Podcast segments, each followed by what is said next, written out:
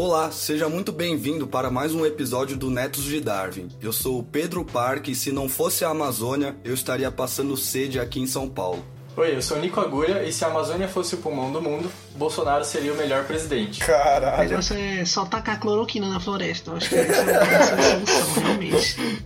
Fala galera, eu sou o Yuri e quem brinca com fogo mija na cama.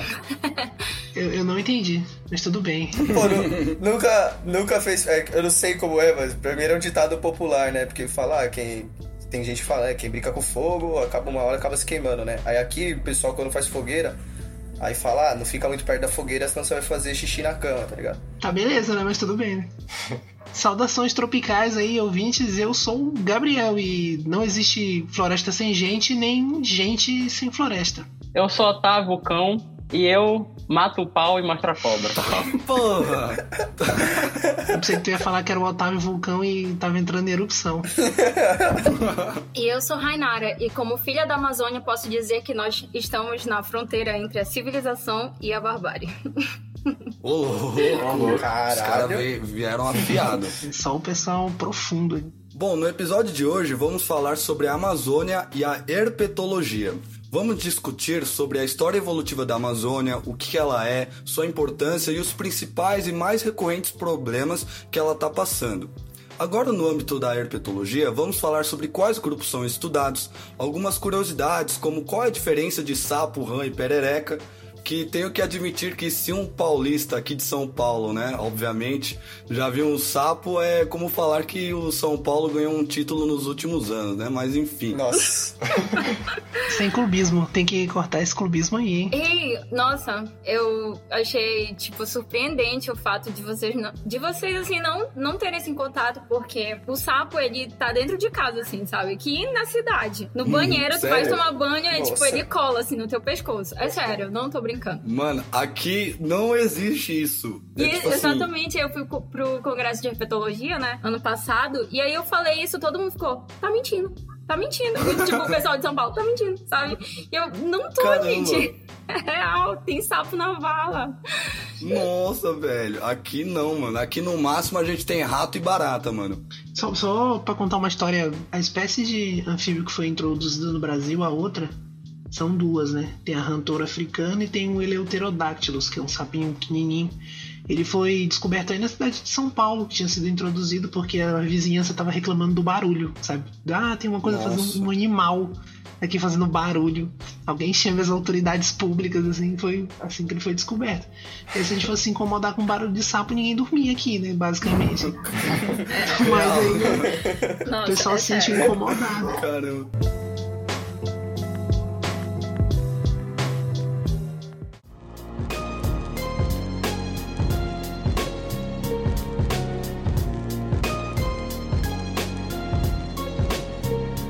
Mas antes de nós partirmos para esse maravilhoso programa, estamos aqui novamente para este bloco em que vamos dar alguns recados, ler alguns comentários e algumas correções sobre o programa de ciência de base, seu Nico Agulha. É isso aí, meu querido amigo Lucas Bart. Então, aqui mais uma vez nos reunimos para trazer esses comentários para vocês. Então, só lembrando, sempre que vocês quiserem é, ouvir o nosso episódio, ficou com alguma pulga atrás da orelha, pode mandar mensagem pra gente. A gente vai adorar conversar com vocês e saber qual que foi o, o que aconteceu aí, que vocês querem falar pra gente. E vamos falar na errata, vamos trazer um comentário, um recado, alguma correção, ou tá deixando mais é, um tema mais atual, né? Deixando a- atualizando o tema que a gente tá falando. E é isso. Exatamente, já vamos começar logo de cara falando de uma das pessoas que foram citadas, né, por- pelo senhor Nico Agulha no programa, que a gente vai falar da madeira resistente do teu amigo aí, o Guilherme, né?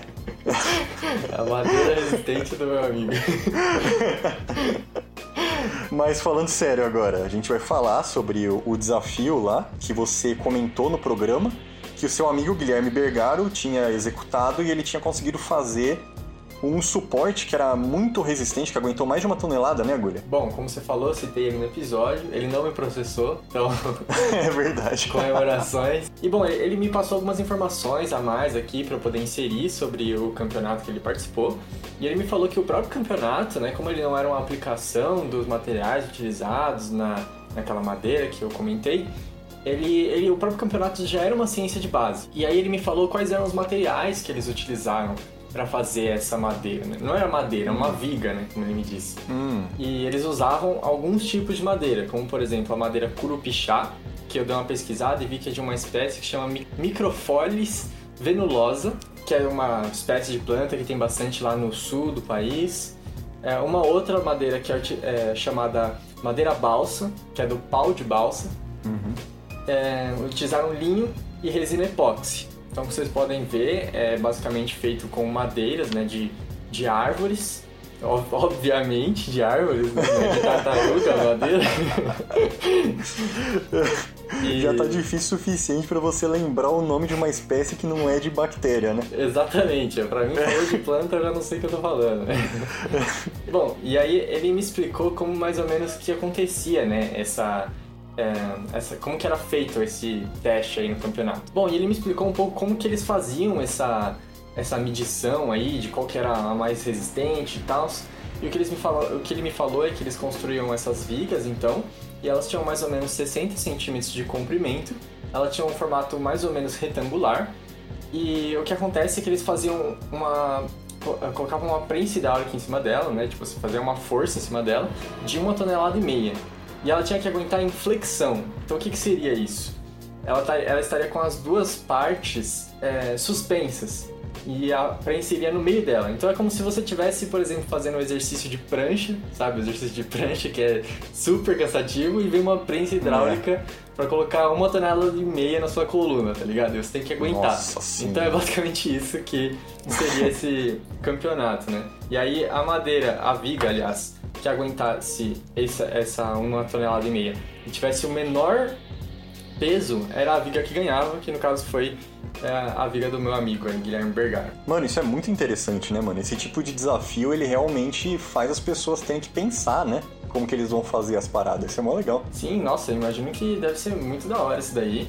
E ele me falou até que achou curioso, porque muitas vezes as pessoas viam isso e não pensavam qual que seria a aplicação disso. Mas realmente deve ser algo que poderia ser muito bem aplicado, por exemplo, para construir alguma coisa que precisa ser muito resistente, com material leve. Então, você dá pra ver que a ciência de base ela é importante nesse aspecto, né? Porque ela vai ter uma aplicação, ela só não está sendo aplicada nesse exato momento.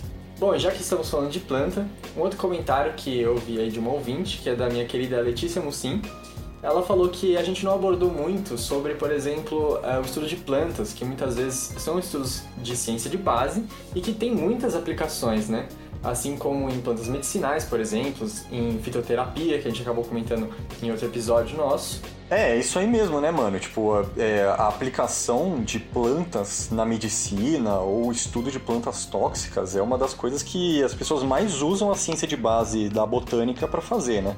Um dos exemplos é aquele mesmo que a gente usou no programa sobre homeopatia, que inclusive contou com a presença ilustríssima da senhorita Letícia Mussim, é quando a gente falou sobre a beladona, né? Que a beladona ela é usada inutilmente para fazer para fazer remédio homeopático, mas que ela tem realmente umas propriedades que são muito úteis para outros tipos de coisa. No caso, a beladona ela é uma espécie de planta tóxica que chama Artropa beladona, que ela é uma planta que é da, da família Solanácea, que é um tipo de angiosperma. Para quem não lembra, angiosperma são aquelas plantas que têm flor, fruto e semente, né? Para quem ainda lembra da escola. E a beladona, no caso, ela tá presente, essa espécie, ela tá presente em regiões tipo do Mediterrâneo, lá da Europa e do norte da África.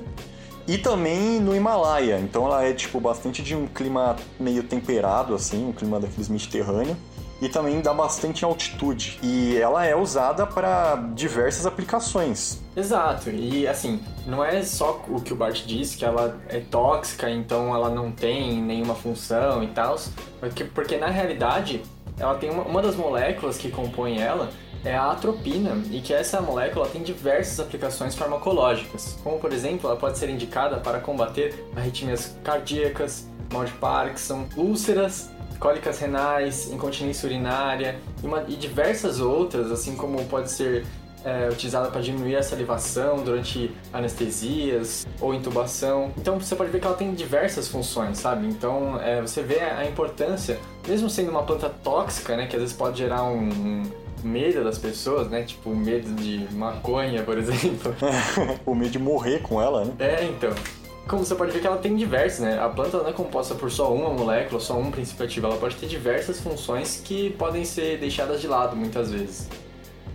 É, e aí para pra pensar assim, nesse programa no qual a gente tá fazendo errata, que é o programa sobre a Amazônia, com o, o pessoal da Irpai d'Égua, é, a gente falou muito sobre queimada, né? E aí você pensa que eles encontraram uma planta dessa, como a beladona, num lugar onde a diversidade é ridícula de pequena, quando comparado com uma floresta como a Amazônia, que na área do Mediterrâneo, assim, não tem muita diversidade lá. E eles acharam uma planta super útil como essa.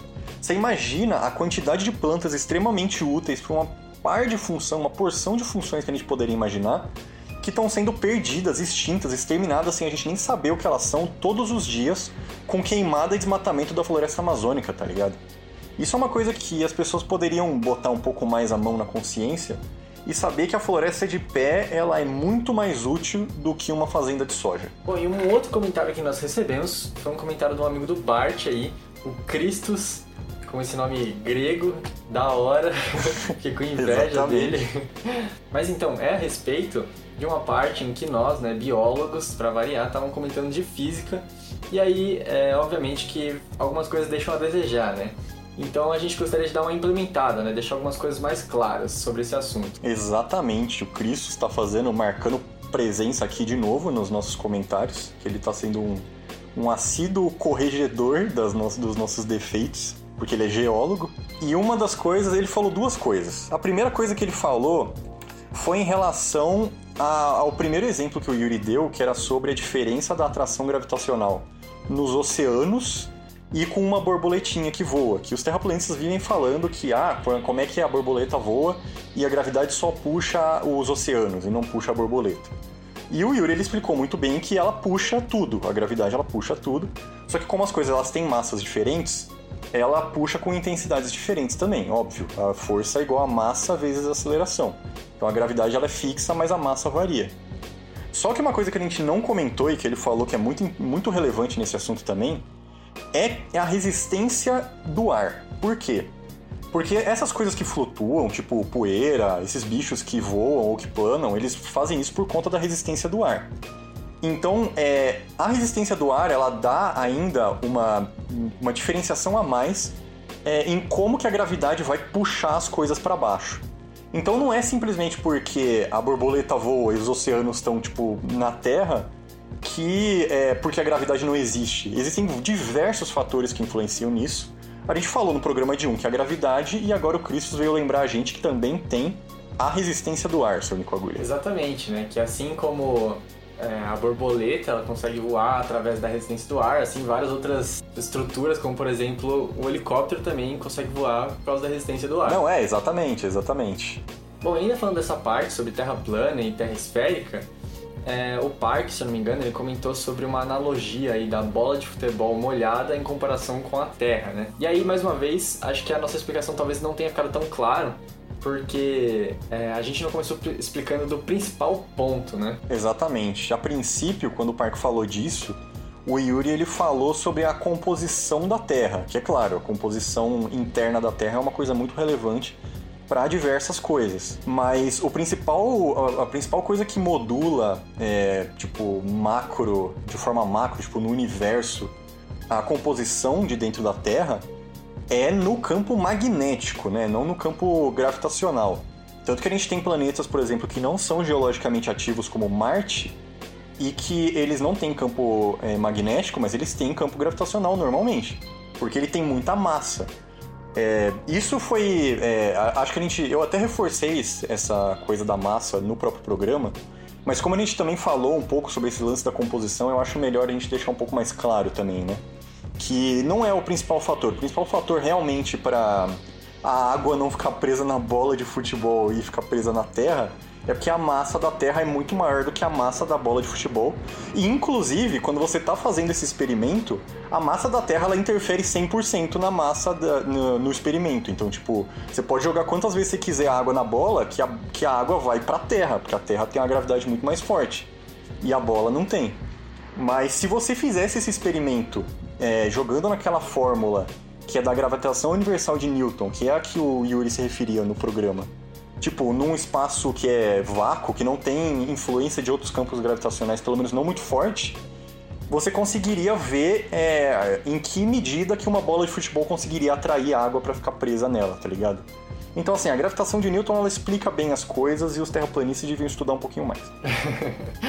Exato, eu, eu, nunca tinha pensado nisso, né? Tipo assim, pô, a bola tá na Terra, né? Então não tem como, né? Só se você fizer experimento longe da Terra, tá ligado? Exatamente. Se você colocar a Terra do lado de Júpiter, a água da Terra vai toda para Júpiter. E não é porque a Terra não tem gravidade, é porque a de Júpiter é maior, pô. Então finalizamos nossa errata aqui. Era só isso que nós tínhamos para falar para vocês sobre o episódio de Ciência de Base. Espero que vocês tenham gostado, espero que vocês tenham entendido ou que tenham reforçado a importância da ciência no Brasil e em qualquer lugar. Então, mais uma vez, podem sempre mandar mensagem pra gente, sempre que vocês quiserem falar com a gente. Podem falar o que vocês acharam dos nossos episódios, nós vamos adorar ouvir as suas ideias e o que vocês têm para propor pra gente. Exatamente, mano. Siga a gente aí nas redes sociais, no Twitter, no Facebook, no Instagram que os canais de comunicação estão sempre abertos para vocês e a gente vai responder tudo que a gente puder na medida do possível. É isso então, agora sigam para esse programa sobre a floresta amazônica porque ele tá pai d'égua.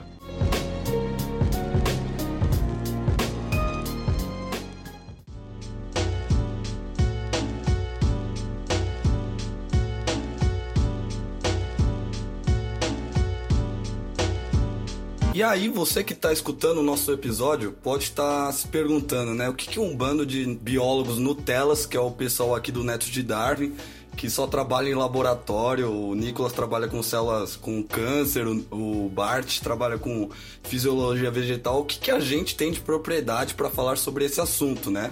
Infelizmente a gente não tem muito o que falar, a gente tem algum conhecimento, mas ele é um conhecimento, digamos assim, que superficial, porque a gente não está vivendo é, no nosso dia a dia e não tem um contato direto com a Amazônia.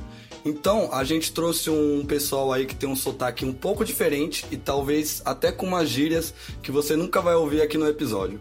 Então eu tô muito feliz com a presença deles aqui no episódio, é o pessoal da herpetologia da, do FPA, e espero que fielmente isso seja o início de diversas outras colaborações. E por favor, me tirem a dúvida e a curiosidade que eu tenho, que é de onde que saiu o nome Erpai d'Égua? Porque o que, que, é isso? E eu sou o Gabriel Costa, né? Sou biólogo, sou agora inventei de ser comunicador científico, mas eu sou biólogo formado pela UFPA. É, hoje, atualmente, eu faço mestrado no convênio entre o Museu Guild e a UFPA, em, é, em zoologia, aqui na cidade de Belém. E eu trabalho com taxonomia e sistemática de anfíbios, principalmente, né, que é o quem dá nome e descobre as novas espécies. E atualmente eu trabalho com um grupo de anfíbios fossoriais, né, anfíbios que vivem enterrados, que são os microilídeos, os apito do mato, esse tipo de sapo. É, eu sou Rainara Mello, é, faço mestrado na UFPA, Campos de Bragança, pelo programa de pós-graduação em Biologia Ambiental. Eu trabalho com evolução do grupo Rinela Marina, na América do Sul, e é basicamente isso.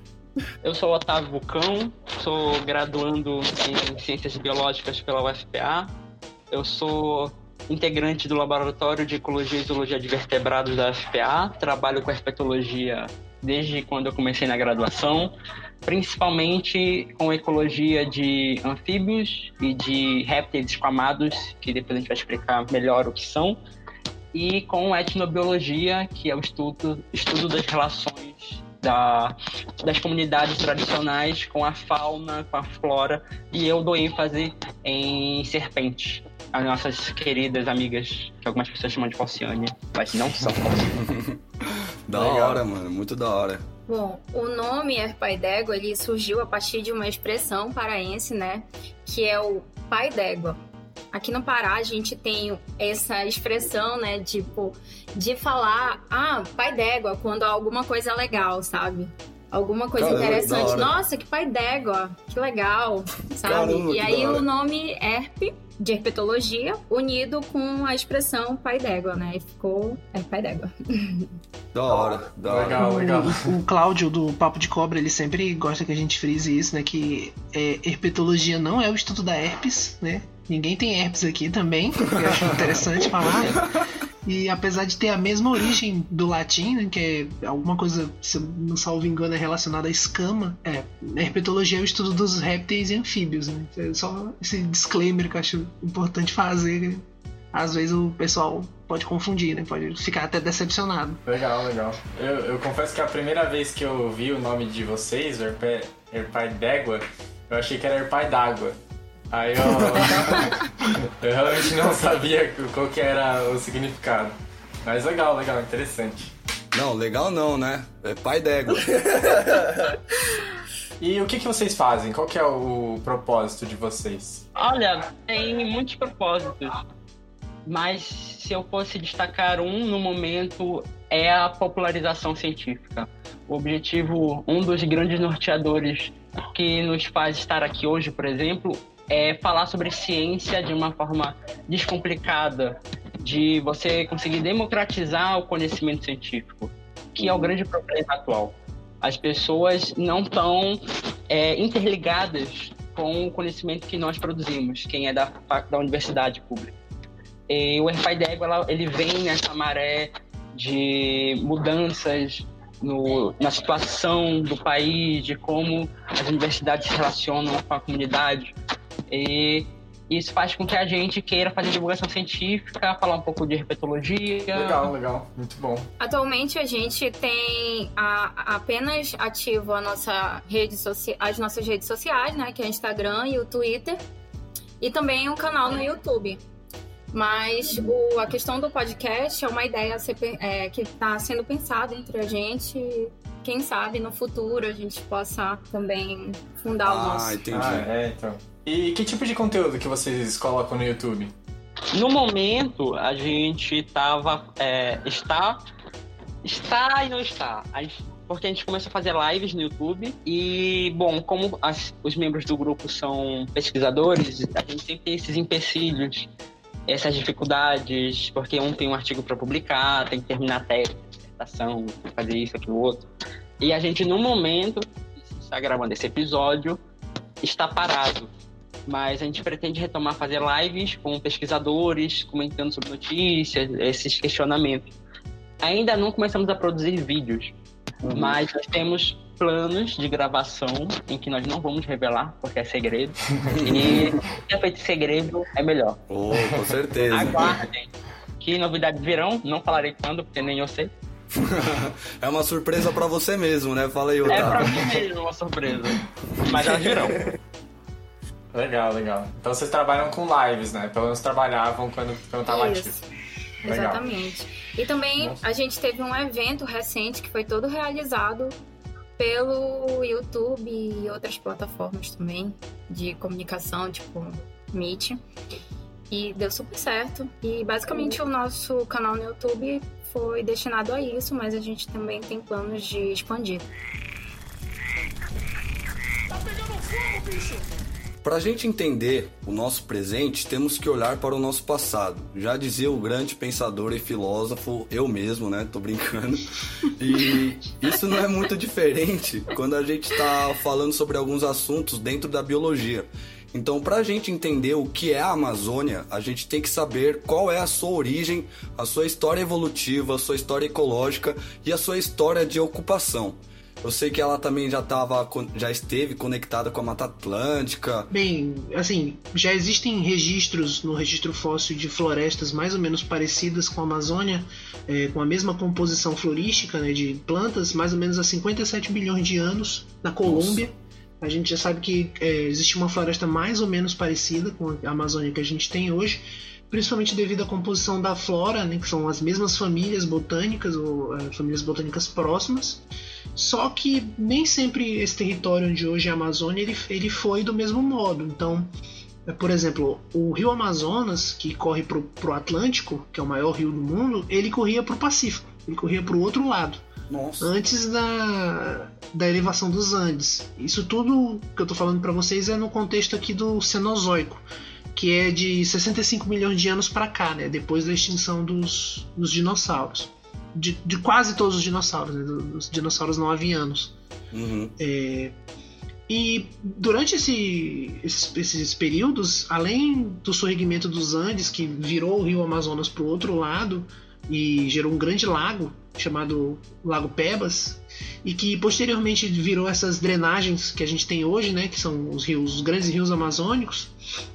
Houve vários períodos aqui na Amazônia em que você teve uma dança entre a formação da floresta e o cerrado.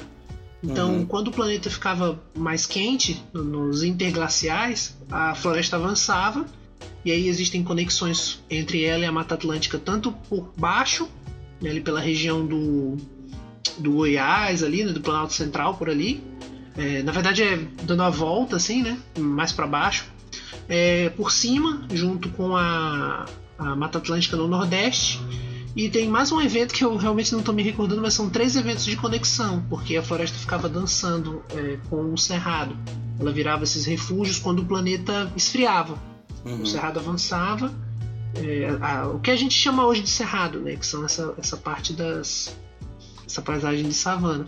E também tiveram eventos de transgressões marinhas, né? Quando o mar adentrou essa região onde hoje a gente tem a Amazônia, tanto por cima, por onde hoje é a bacia do Orinoco, né? quanto é onde hoje é o estuário do Rio Amazonas. Né? Por isso que a gente tem golfinho, raia, essas coisas aqui no, na, nos rios amazônicos. Né? Os golfinhos são os botos, no caso.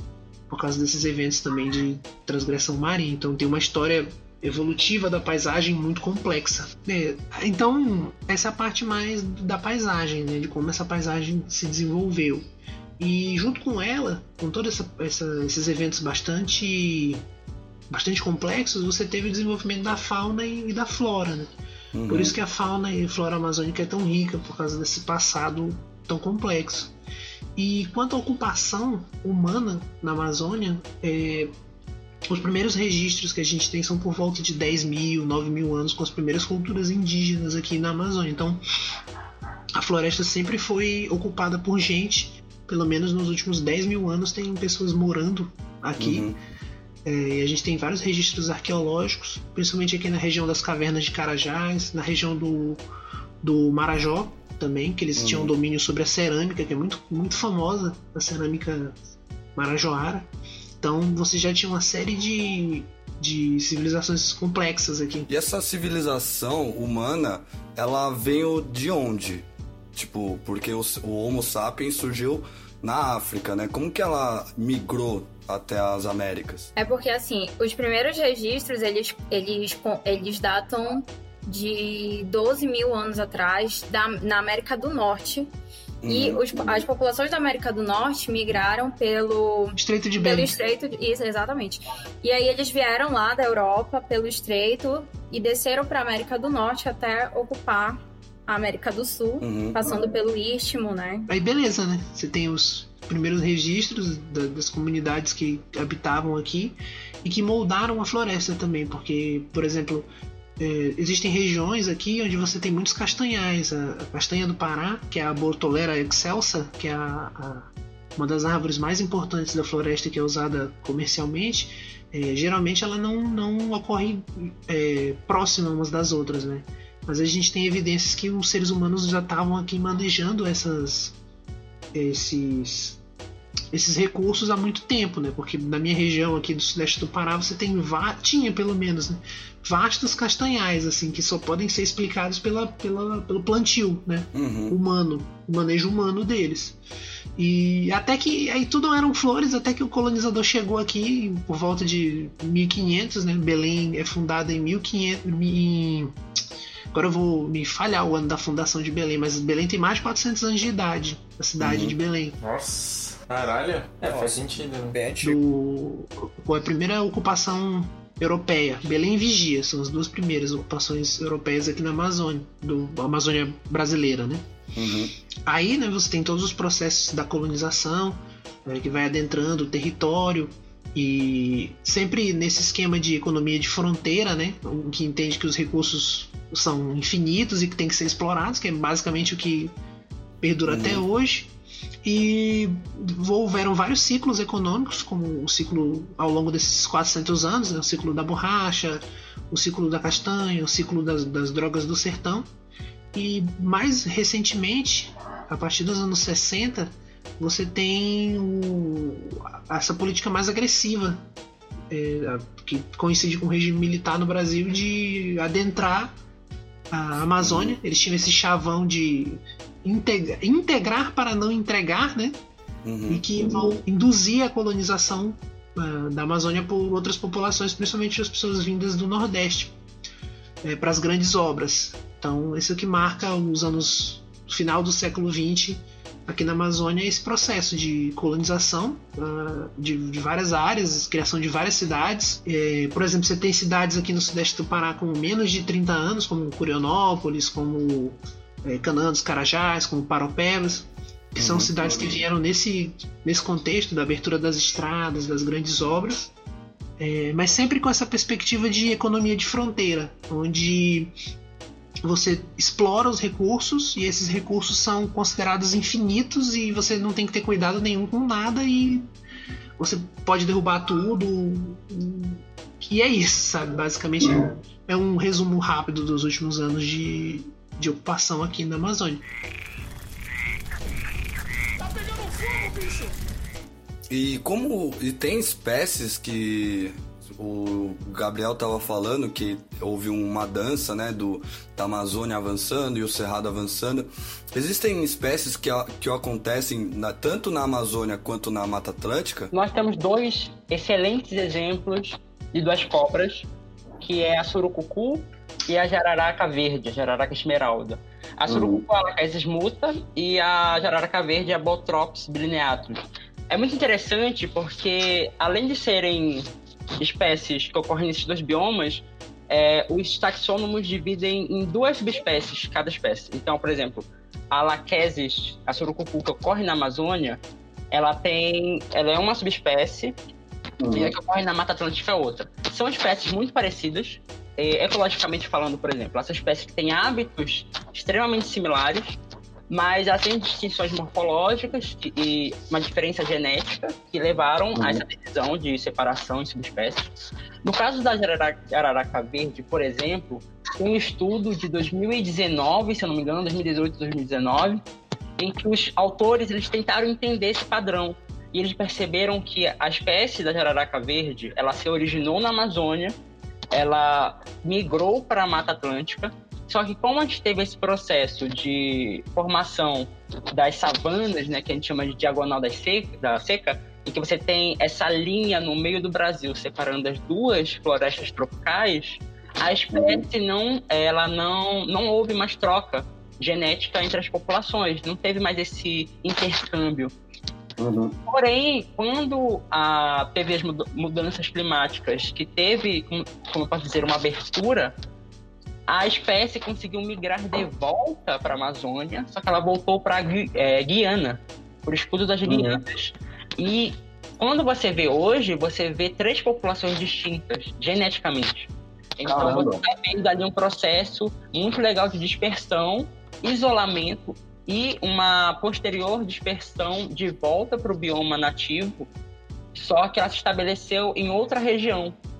E isso é uma prova de como é, as mudanças climáticas nesse período de ah, acho que em torno de 10, 10 milhões de anos para cá influenciaram muito as populações naturais. Esse exemplo aí que o Otávio deu é para falar sobre também é, regiões que eram conectadas da Amazônia e da Mata Atlântica, é isso? Isso. Ah, tá. É, porque isso daí me lembra também aquela a história, não é uma história, né, que é uma evidência no caso, que é de da Pangeia, né, que eu até tava conversando com o Parque outro dia, que é um, um exemplo bem interessante, mas que não tem nada a ver com a Amazônia, mas só lembrei que eles sabem que a Pangeia, que os que os continentes eram unidos porque tinha eh, fósseis tanto no Brasil, sei lá, como também tinham em países da África, né? Sim. Mas não precisa ser fácil, não. Eu posso colocar isso aí pra ti num contexto que acontece aqui. Os marsupiais, por exemplo. A gente tem marsupial aqui na Amazônia. No Brasil todo, né? Mas aqui você tem várias espécies, que é o. o- Meu Deus, como é que vocês chamam esse bicho pra ir? É. Gambá. É, gambá. Eu sei que gambá que tem, mas não sabia que tinha na Amazônia. Mucura, que a gente chama aqui. Não só essa, né? Tem outros marsupiais. O Vou até pesquisar, vou dar um Google aqui. cuíca que- d'água, o monodelfos, que é um- são uns ratinhos, parecem uns ratos. Eles são os marsupiais daqui. sabe? Olha. Uhum. Não, E legal, os, sa- legal. os sapos também, sabe? É, o- as filomedusas são as pererecas macaco, Uhum. que é, o cambô, né, que faz a vacina do sapo, ele é o, o- os- alguns dos parentes mais próximos dele são as litórias, que é um gênero de sapo do, da Austrália, da Papua Nova Guiné. Tem nada a ver, assim.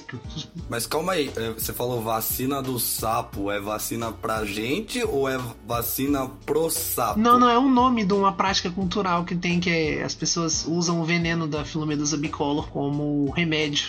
Hum, Bom, eu tenho uma outra pergunta agora pra vocês, que é algo que é sobre um estereótipo que a floresta amazônica é vista muitas vezes, que é ela sendo tratada como o pulmão do mundo. É, e aí, o que que vocês têm pra me dizer sobre isso? Bom, a resposta rápida é que não, né?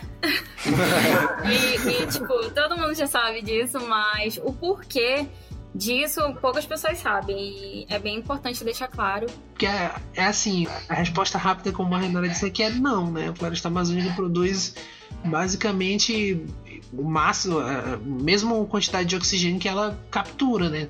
Também. Então, ela não produz oxigênio para o resto das, das, das, pessoas. O que a floresta funciona muito é como um estoque de carbono, né? A floresta capta muito dióxido de carbono da atmosfera e, e, retém lá, né? Ela é um grande depósito de carbono. A gente pode... E também, assim, quem produz a maior parte do oxigênio que a gente respira são algas nos oceanos, assim, que não tem, né? Que seriam os pulmões do mundo, assim, que iriam produzir o oxigênio que a gente usa. A gente não, né? Uhum. A biosfera usa, né? Que é uma coisa muito antropocêntrica. Né? Diria que a Amazônia é aquele teu colega que tu fuma na cara dele e ele inala toda a fumaça. É, E basicamente. que ela faz? Ela absorve o CO2 da atmosfera. Então, ela é, é o pulmante passivo da situação. Hum. A minha professora fala que a Amazônia ela não é o pulmão do mundo, mas é como se fosse o ar condicionado, tá ligado? Pra, pra regular a temperatura do planeta. Exatamente, é, é o nosso estoque de umidade, né? Inclusive, muito do, da- das secas que acontecem em outras regiões, elas estão relacionadas ao desmatamento, a, o que, ao que acontece na Amazônia. Uhum. Vocês lembram ano passado, quando o céu aí ficou escuro em São Paulo? Sim. Era que tava queimando Nossa, aqui mano, tudo. E aí, daí- do mesmo jeito que a fumaça chega até aí, a chuva chega até aí. Acho que isso pode ser o melhor exemplo, assim. Porque do mesmo jeito que as correntes de ar levam a, a umidade, né, a fumaça, elas levam a umidade também. Acaba provocando Hum. chuva aí. No... E a Mas- Amazônia, ela é toda igual? Tipo assim, quando eu penso em Amazônia, eu só penso em árvores, árvores gigantes e do céu coberto de árvore, mas é tudo igual assim a Amazônia? Não mesmo. A Amazônia ela é muito heterogênea e tipo, se tu fores em um lugar, por exemplo, eu nunca tinha ido a Manaus e aí quando eu cheguei lá eu levei um susto porque a característica da vegetação já muda, entendeu? A topografia muda. Então, não só isso. Dentro da própria Amazônia, nós temos áreas abertas também que constituem ó, o bioma. É, assim, tipo, você acabou de falar também que conhece Manaus, é, você é do Pará, né? Os meninos são do Belém, talvez conheçam outras regiões aí que centros urbanos. E assim, eu parando pra falar de São Paulo, eu conheço um pouco mais assim só a região sudeste. São Paulo, Rio de Janeiro, a parte assim central é muito parecido, é prédio, é selva de pedra, né, que a gente fala. Por aí, aí na, na, na região que vocês moram, que vocês frequentam, esses centros urbanos também é muito muito, como eu vou dizer, muito concreto, muito prédio, ou também tem alguma coisa relacionada, assim, mais arborizado? É, como que funciona? Eu tô assim? rindo porque eu acho que O esse. Yuri tá achando que vocês vão de cipó Não, pra não, escola, não, eu tô tá rindo ligado? porque esse é tipo assim. Não, não, É não. uma perspectiva Porque, por que- exemplo, eu, eu, fui, eu fui pra Belo Horizonte. Belo Horizonte já é um pouco mais arborizado, por exemplo, que São Paulo. Então, na minha cabeça, se ali já é um pouco mais arborizado, na Manaus, por exemplo, na minha cabeça talvez seja muito mais até. Só que, claro, tendo os prédios, é, tudo como a gente conhece, né? Centros comerciais. Não, fazendo essa comparação, aqui realmente, e também é um pouco difícil de dizer porque a gente está imerso, né, em Belém, a gente está imerso na Amazônia a gente não consegue ver tanto essa, essa diferença. Para quem não, para que, só para quem viaja, vai aí em São Paulo, Sudeste, é, sente o impacto, né? Uhum. Tem que ter o grupo controle, É, né? É, porque quando eu fui, eu, eu achava que Belém não era arborizada. E, eu, nossa, a gente ainda tem que evoluir muito, plantar muito mais árvore, não sei o quê. E aí eu cheguei em Nossa, São sério? Paulo, Eu, caramba, até que a gente não tá ruim, sabe? até que a gente não tá ruim de arborização. Mas assim, por exemplo, se tu queres é, contato com a natureza, em uma, em uma travessia de barco de 20 minutos tu consegue, sabe? E eu não senti isso quando eu fui para outro estado, para São Paulo, no caso. Aqui não tem nem barco. Exato. E aqui a gente é muito cercado por isso. E, e querendo ou não, a Uhum. nossa realidade, sim. Embora as pessoas falem, ah, mas não tem jacarés nas ruas, de vez em quando a gente encontra, assim, um jacaré. na É, Isso, é- isso é um negócio que é meio contra, né? gente? Não, isso Não, daí. Mas assim, é- eu, eu tenho uma perspectiva um, um pouco diferente do- dos meninos, do, do Otávio principalmente, né? Porque eu, como a Rainara, eu também fui criada no interior aqui da Amazônia, especialmente aqui na região sudeste do Pará, as pessoas têm um ódio pelo verde e pelas árvores, assim, porque o. o a, Mentira. A floresta é muito vista como um atraso, como, é, como uma Nossa. coisa a ser explorada. Nossa. Então, como é uma região que está É, bem na exato. fronteira agrícola, é, a galera não quer saber muito de floresta, não, nem de, nem de mato, nem de arborização, não. Tá inclusive fazendo 39 graus aqui, né? O barulho do ventilador que vocês estão ouvindo é fruto do fenômeno de ilha de calor urbana, né? Que a gente. que ocorre aqui Nossa. em Marabá, porque é uma cidade que basicamente destruiu toda a floresta que existe ao redor. Se você joguem Marabá no Google Maps aos ouvintes, eu recomendo essa fazer esse exercício agora. Onde que vocês. Não sei se vocês sabem, mas de onde que surgiu esse pensamento que floresta não é avanço, sabe? Tipo, muito do, da época militar, da ditadura militar. Quando os militares começaram a ver a Amazônia como um potencial a ser explorado em termos de recursos, por exemplo, recursos de minério. o nióbio, né? Nossa, famoso nióbio. E aí você faz aquela propaganda que o Gabriel mencionou antes, que é integrar para não entre- integrar, né? Entregar, meu Deus do céu. E aí você cria uma cultura que vai para todo o Brasil de que se você mora no meio da Amazônia, você está atrasado. O que é inovador é aqui, o centro urbano, São Paulo, Nossa. Brasília, Rio de É o, é, Janeiro. o, é, o, é o concreto, é o cimento. Cimento é vida. Cimento mais. Vamos concretar tudo. É, e aí você tem essas pessoas que elas aceitam isso porque elas veem que a realidade das outras pessoas em outros estados é supostamente melhor e elas Uhum. passam a propagar isso sem saberem que na verdade em termos ambientais, por exemplo, elas estão super bem. Elas não estão sofrendo com enfisema pulmonar provocado por fuligem, entendeu? Uhum. E também porque, assim, o nosso modo de vida foi destruído nos anos 60 em diante, né, daqui na região. Porque, é, por exemplo, minha família chegou aqui na região de Marabá por volta de 1940, 1950. Então, o pessoal trabalhava com comércio, com gado, com extrativismo vegetal e, e tudo mais. Era, era um- a, a economia da região girava em torno disso. A partir da abertura das grandes estradas, que as grandes plantações chegaram, os grandes empreendimentos chegaram, basicamente eles botaram fogo nos castanhais que antes eram a, a fonte de renda da cidade. né? Então o modo de vida aqui, Nossa. não é que ele mudou, ele foi destruído pelo, pelo, por essa. Então, se antes a pessoa trabalhava no castanhal e vivia de atravessar castanha e coisas assim, hoje ela vive de, é, de trabalhar em fazenda, das, das siderúrgicas, que tem muitas siderúrgicas aqui, né, que, que exploram ferro, desse tipo de coisa. Então, o- o- a partir dos anos 60, o modo de vida foi destruído completamente dessa região mais ao sudeste da Amazônia. Só tem floresta aqui dentro de terra indígena e dentro de unidade de conservação, sabe? A a- os grandes blocos assim de, de floresta, sabe? Fora é, é mato. Então, quando você escuta. É, é- é mato já, é plantação. Então, quando você escuta o Bolsonaro falando que não tem agronegócio na Amazônia, tá ok? É, é, eu, eu desafio ele a, a pegar um, um carro e ir de Marabá pra Belém e ver alguma floresta, assim. É, eu, eu faço o desafio contrário pra ele, porque o que tem é dendê, soja, eucalipto e boi, basicamente, da- daqui pra. Nossa. Não, e essa visão é muito comum. É, se tu fores daqui para qualquer interior do Pará, tu vai ter essa plantação homogênea, né? De alguma coisa, seja de dendê, soja e também gado. Muito a Uhum. gente vê. Quando eu fui para Manaus, né?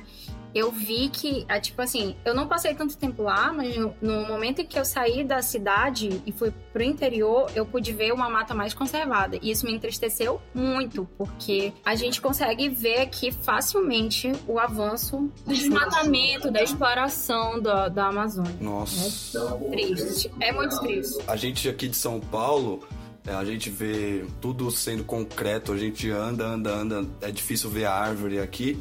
E parar pra pensar que no começo tudo isso era mata, sabe? Tudo isso era mata atlântica e hoje a gente só tem menos de 5% de mata atlântica e às vezes é triste de pensar que a Amazônia segue esse caminho também, sabe?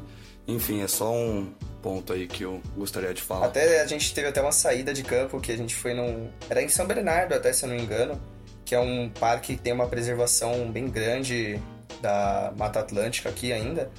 E assim, hoje pra gente conseguir, principalmente aqui em São Paulo, nas regiões metropolitanas, para conseguir é, preservar alguma coisa, precisa de algum tipo de entidade, precisa o governo local conseguir é, assegurar algum local assim para ter essa preservação, para ninguém ir lá e seja queimar, seja tentar explorar o que tem ali. É, mas aí eu até queria perguntar para vocês, pensando agora na Amazônia, por mesmo que a gente sabe tudo que acontece, todo o tipo de queimada, a gente sabe ainda que é a maior floresta tropical do mundo, né? Então, qual existe algum tipo de órgão fiscalizador aí dentro que a gente não conhece ou é só, por exemplo, a gente viu até um caso recente que foi o INPE, né, que eles monitoravam em relação às queimadas e do, um dos presidentes foram, foi até demitido, né? Então, pensando nessa gestão política, ambiental, então quem que toma assim essas decisões é sobre ah, é, tá queimando muito, o pessoal tá explorando demais, o pessoal tá, sei lá, é, seja o que for, quem que tá por trás disso tudo? Bom, o IBAMA, ele trabalha nisso, né? E eu sei que aqui para o Pará tem o Instituto de Desenvolvimento Florestal e da Biodiversidade do Estado, que é o IDEFLOR Bio, e ele faz, ele atua é, na fiscalização, né? E na preservação da Amazônia, é, tentando manter o uso sustentável da biodiversidade, da fauna. É porque a, gestão, a partir de 2000, você tem a criação do SNUC, que é o Serviço Nacional de Unidade de Conservação. E a partir do, do primeiro governo Lula, em 2007, com a criação do IBAMA, do ICMBio, e posteriormente com a descentralização dos órgãos ambientais, hoje você tem fiscalização ambiental em três níveis. Você tem secretarias municipais, secretarias estaduais, que é como a Renata falou, né, que tem os órgãos, como o IDEFLOR, e você tem a, o federal, que é o, seria o IBAMA e o ICMBio. Então, são esses são esses órgãos que atuam na fiscalização, junto com né, o Serviço Nacional de Unidade de Conservação, que vai gerir as unidades, né, os vários tipos de unidades de conservação que existem. Que é, você tem tanto unidades que permitem a, o uso dos recursos florestais, como unidades de proteção integral. Então, são mais de, de 20 tipos de unidade de conservação que tem no Brasil e na legislação brasileira. Mas assim, tu perguntou quem toma as decisões sobre a região. É, eu vou te falar que dos maiores desmatadores da Amazônia tem nome, sobrenome, CPF e CNPJ. São pessoas físicas e jurídicas né, que, que controlam grande parte do espaço, além das empresas, como a Vale do Rio Doce, a Hidro, Uhum. que são as grandes mineradoras, né, as grandes empresas, que, que basicamente tomam essas decisões de vamos derrubar essa parte, não vamos derrubar essa parte, e esse pessoal tem muito capital político. Então são, existem duas, duas frentes. Né? Existe o Estado, para que pelo menos tinha a, a, a função de proteção, e você tem esses outros entes políticos que não estão muito afim de proteger nada. Né? Então, são esses. E a maior parte das, das decisões da, que são tomadas sobre a região não são tomadas por nós. Né? Aqui, nós temos pouca representação, tanto política quanto é, midiática no cenário nacional, porque é, faça, Uhum. volta essa pergunta para vocês. Quando, quando é que vocês ouvem falar da Amazônia no noticiário? assim? Nossa, dificilmente. Última vez que falou assim em peso é quando foi essa. Até que você citou anteriormente, que aqui escureceu, era duas horas da tarde, tava tudo escuro. Aí falou, meu, que tá tendo uma queimada, tá demais lá, sabe? Normalmente, quando a gente Sim. vê alguma coisa falando, é em relação à queimada, né, em São Paulo.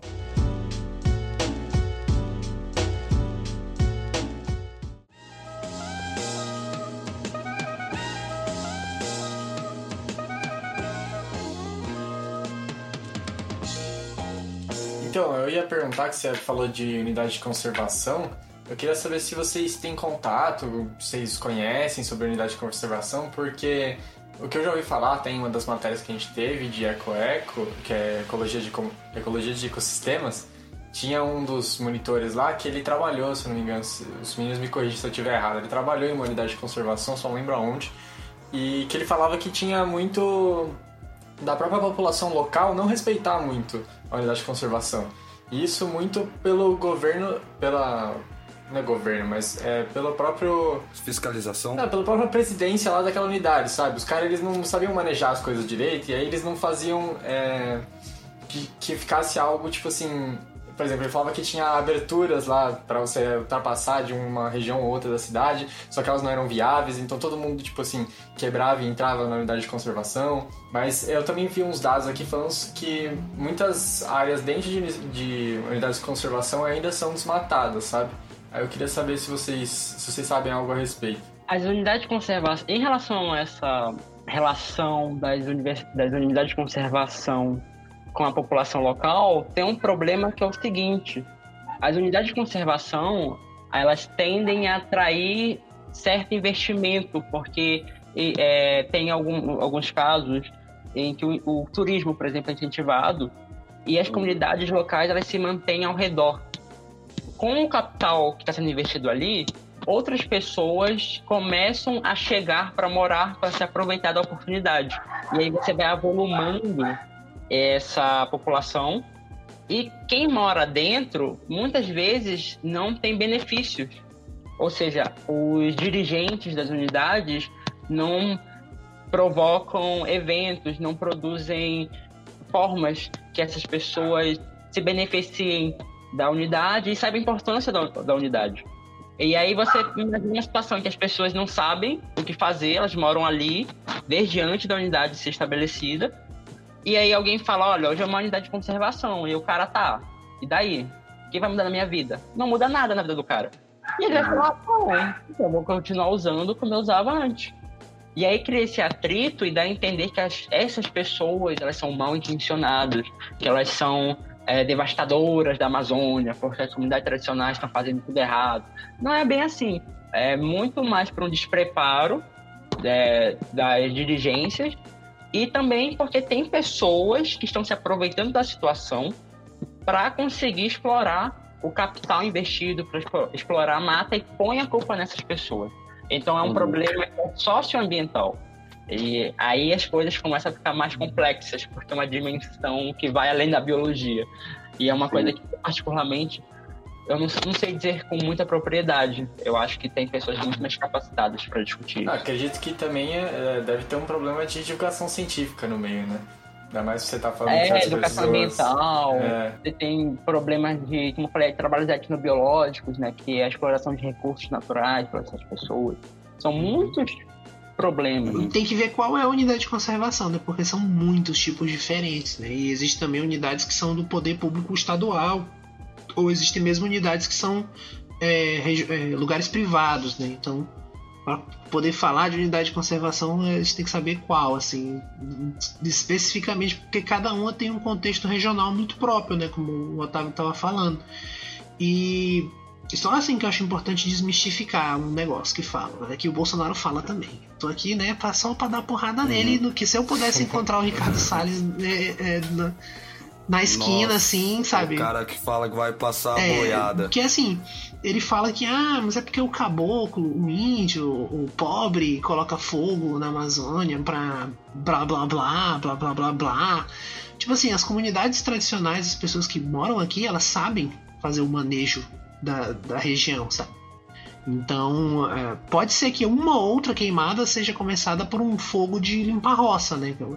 Mas o dano maior que é feito é um dano feito, como eu te disse, por gente que tem CPF, tem CNPJ, tem nome e sobrenome, né? porque são grandes fazendeiros grandes proprietários de terra e grandes empresas. E muitas vezes a população local ela é levada a essas situações de, de, de, ser basicamente obrigada a trabalhar com isso na região, porque a gente tem um grande exemplo aqui na década de 70, 80, na região sudeste do Pará, que foi a Serra Pelada, né? Foi a exploração de minério aqui no, no na Serra dos Carajás. É, então, as, as pessoas elas são empurradas para essas condições de, de pobreza e de, de desassistência em que elas são obrigadas a trabalhar no garimpo e, e muitas vezes você tem trabalho análogo à escravidão, então não é uma questão tão simples, né? É uma questão. E mesmo as comunidades tradicionais, às vezes falta só você chegar lá e falar: olha, vamos fazer de um jeito diferente. Você tem exemplos de sucesso de unidade de conservação aqui, com preservação de tartarugas, por exemplo.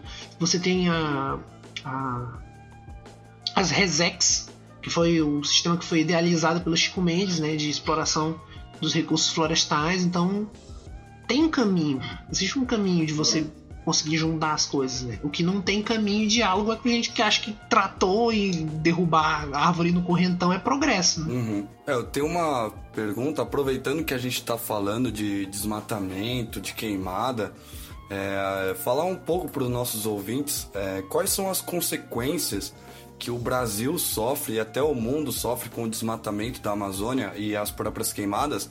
Mas enfim, quais são as consequências assim da, do desmatamento da Amazônia? Bom, de cara, né, a gente tem a devastação da biodiversidade, né, onde a gente perde um grande número de espécies, mas é, não só isso, a gente perde hábitats favoráveis a essas espécies e isso começa a afetar as nossas vidas, porque as espécies ficam sem um local para morar, digamos assim. E aí elas começam a invadir as cidades e a gente não sabe lidar com esse contato. E aí você já conhece a história, né? Além disso, a gente tem diminuição dos índices pluviométricos com desmatamento, que foi a, a, o que a gente comentou mais cedo, né? que a floresta ela funciona como uma reserva de umidade, principalmente, né? E esse desmatamento da Amazônia, ela, ele não vai impactar somente a vida do próprio bioma, bioma desculpa, mas também é, outras regiões, né? Causando seca, de impacto é, mundial. É, a, o desmatamento ele causa um impacto mundial com as mudanças climáticas, todo mundo sabe e desertificação, aumento de pragas e doenças. Inú são inúmeras as consequências negativas né, do desmatamento. É, eu, eu lembro até que quando rolou, ou na verdade desmatamento em geral, né? Você muitas vezes você tira o, o abrigo assim de mosquitos que transmitem doenças para ir para a cidade, né? Eu lembro de ter visto isso em algumas aulas. É, o, eu acho que eu comentei isso num tweet do Otávio, inclusive. O, o Evandro Chagas, que é o instituto ligado a, a Fiocruz que tem aqui no, no, estado do Pará, ele catalogou mais de 100 vírus diferentes que circulam dentro das nossas populações, assim, que são vírus que é, circulam aqui, sabe, naturalmente, na floresta e na, na, gente, que provocam às vezes uma doença ou outra, mas que são nativos da região. E existe uma doença que já causou epidemias, inclusive na Serra Pelada, no Mato Grosso, em Belém, nos anos 80 e 70, que chama doença de Oropost, que é uma doença que parece como uma dengue, é uma doença febril, que ela é transmitida por picada de insetos e o reservatório natural deles são as preguiças. Nossa! Então, é uma doença que já provocou epidemias e tal, e, e o pessoal acha inclusive que ela, que ela ocorre na, nas regiões de floresta, assim, também na, na parte do Cerrado, é, mas ninguém tem muito. Existem muitos estudos epidemiológicos a respeito dela especificamente, assim. É, eu, eu, sei que eu, ele já provocou epidemias aqui e tal. Então, derrubar a floresta é um negócio não muito legal, assim, sabe? A China fez isso e não deu muito certo, não, olha. Eu vi já muita gente comentando sobre um potencial. É, uma potencial pandemia que pode ter aqui no Brasil por conta da, da devastação da, da floresta amazônica que mostra que conforme mais for é, desmatando, né, mais os animais que são ali habitam a floresta vão se aproximar mais dos centros urbanos, né, e começar a entrar mais em contato com, com a população. E agora que pelo que você falou realmente, né, se já teve até algumas epidemias locais, né, você só aproveitar e perguntar, vocês acham que existe realmente essa possibilidade? Se vocês já conhecem alguma coisa que pode ter algum potencial assim de mais pandêmico ou que seja mais para abranger o Brasil inteiro? Olha, eu não digo que eu conheço, mas se levarmos em consideração que a pandemia atual deriva de um vírus que veio de alguma espécie nativa, de algum bioma que a gente não sabe ainda é, qual foi a espécie de onde esse vírus veio, qual era o hospedeiro na original. Porém, se a gente conseguiu isso acontecesse em pleno 2020, em um ano na qual as pessoas teoricamente são super avançadas tecnologicamente e cientificamente, e a gente mora no centro de biodiversidade do planeta, que é essa floresta tropical maravilhosa, eu não, não vejo por que, com esse avanço do desmatamento, não possamos gerar uma nova pandemia daqui a 10, 20, 30 anos. Agora, qual seria essa pandemia? Não sei. É uma como o Gabriel falou, são mais de 100 vírus que a gente conhece aqui e são os que a gente conhece. A gente não sabe o que tem. É muita coisa. E é por isso que precisa investir em ciência, porque você tem que conhecer antes de acontecer, acontecer um problema. Exatamente. Que que nada, gente. O vírus foi criado em laboratório para derrubar o Bolsonaro. Foi... É, verdade. É tudo uma estratégia criou, chinesa do. A China criou o vírus para depois vender a vacina. É, o mundo todo, sabe? Parou. Ah, é, é o comunismo. é o comunavírus, inclusive. Porque os caras já estudavam a, a, a, vacina do Covid há seis anos atrás já. Vamos ignorar já completamente que a China tem a primeira queda no PIB desde os anos 60, né? Vamos ignorar esse fato, assim, né? Isso, né? Vamos ignorar também que o mundo todo, aconteceu no mundo todo, né? É só o Brasil. Só pro Brasil. Só pra ferrar o Bolsonaro. Só. Os, pais estão tudo fingindo, sabe? Passa câmera assim na Europa, todo mundo corre e entra em casa, né? Aí tira a câmera e fala: não, não, não, gente, sai todo mundo. é tudo mentira. Tudo mentira. Tá pegando fogo, bicho! Além do desmatamento, é, eu sei que algumas espécies de boto cor-de-rosa, a gente até comentou no começo do episódio, eu não sei se vai estar tá dentro do episódio, mas enfim, a gente comentou sobre o boto cor-de-rosa e eu tinha visto notícias que os botos cor-de-rosa eles estão bastante contaminados com mercúrio que é proveniente do. Eu também, do não precisa ser o boto, não. Todos, toda a população da Amazônia ele tem essa, esse problema, é um leve problema. Nossa, é louco. não, mas é, é real. É, o mercúrio, né? Metais, é, o, a contaminação por metais pesados, ela é bem ela é bem frequente aqui na Amazônia. Inclusive tem artigos relatando em populações tradicionais a alta contaminação é, a, dessas populações que vinham próximas às áreas de garimpo e assim é assustador. Nossa, velho. Estudos com jacarés assustam que tem mercúrio, mercúrio.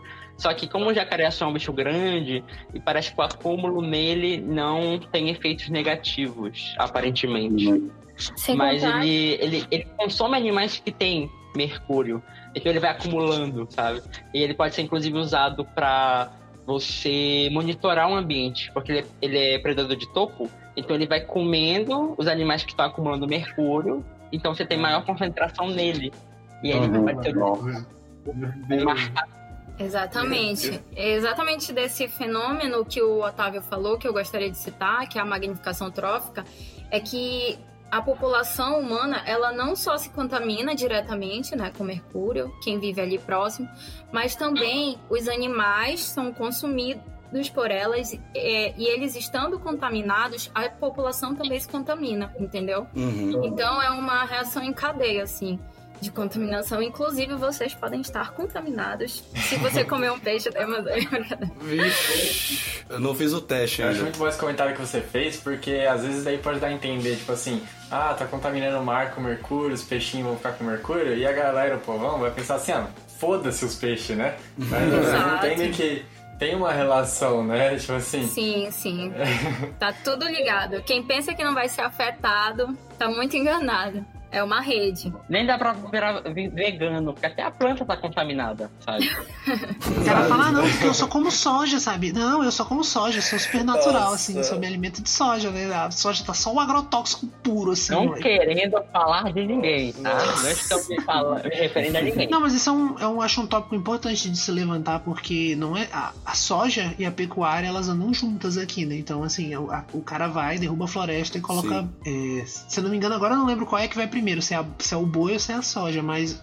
Aí depois que ele para de usar essa parte para pecuária, ele planta soja depois. Então é assim, tipo, o boi avança para cima da floresta e a, flore... o, a soja vai para cima do boi depois. Então é um ciclo mais ou menos assim. Uhum. Eu acho interessante falar, né? Que beleza que você come soja, cara, mas de onde é que tá vindo a tua soja? Uhum. Os produtos que você consome? É importante pensar nisso, né? Uhum. Verdade. É, e é bom pensar também nesse, nesse assunto da soja, é que a maior parte da produção de soja é destinado para fazer ração de boi, né? De boi, de porco. Exatamente. É, e a criação de um boi, a criação de uma plantação de soja, ela é muito invasiva, digamos assim, na questão hídrica e na questão da terra também. Eu tenho até uma pergunta, eu acabei não fazendo, mas me vem à cabeça agora.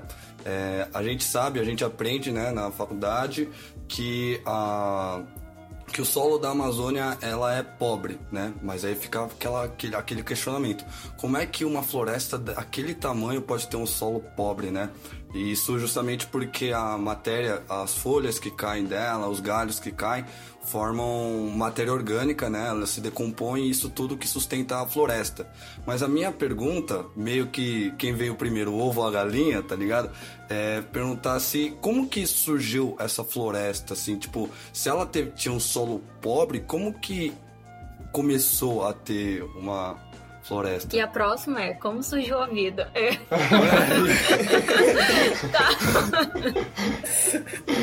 É, mas é- eu acho que é um processo parecido com a sucessão ecológica, né? Porque, por exemplo, você pode ir e derrubar uma- um pedaço de floresta, né? Beleza, derrubei um pedaço aqui de floresta.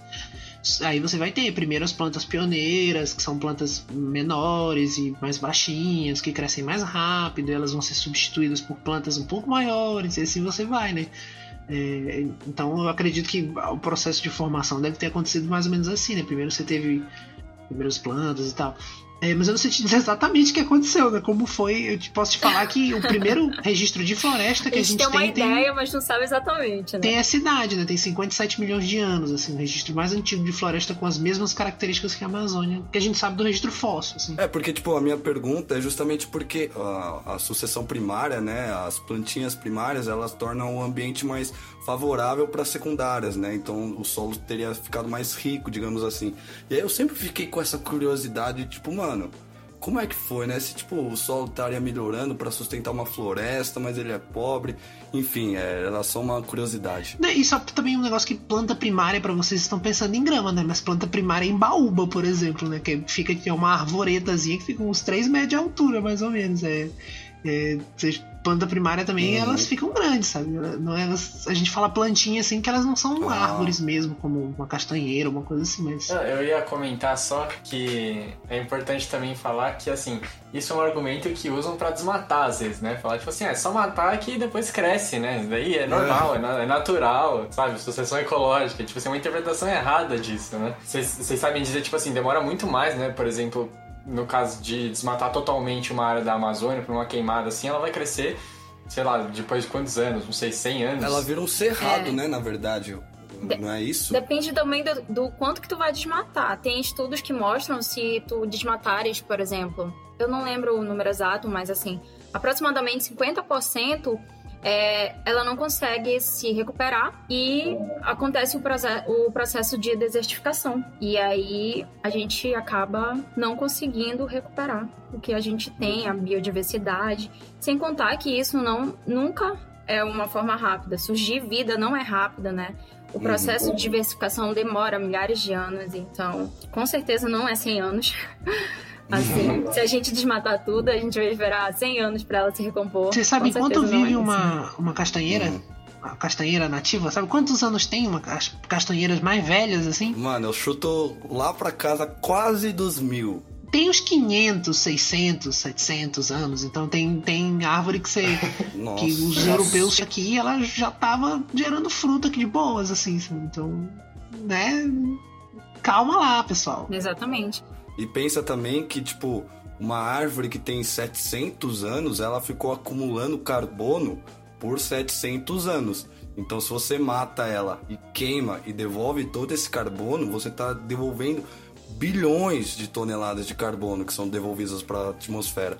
E aí os caras até falam que aquecimento global não existe, que, nossa, aqui São Paulo tá fazendo frio, então aquecimento global é uma mentira, tá ligado? Faz super sentido, Nossa, realmente. Porque dá frio dentro da sua geladeira não tá fazendo 40 graus, né? Aqui fora.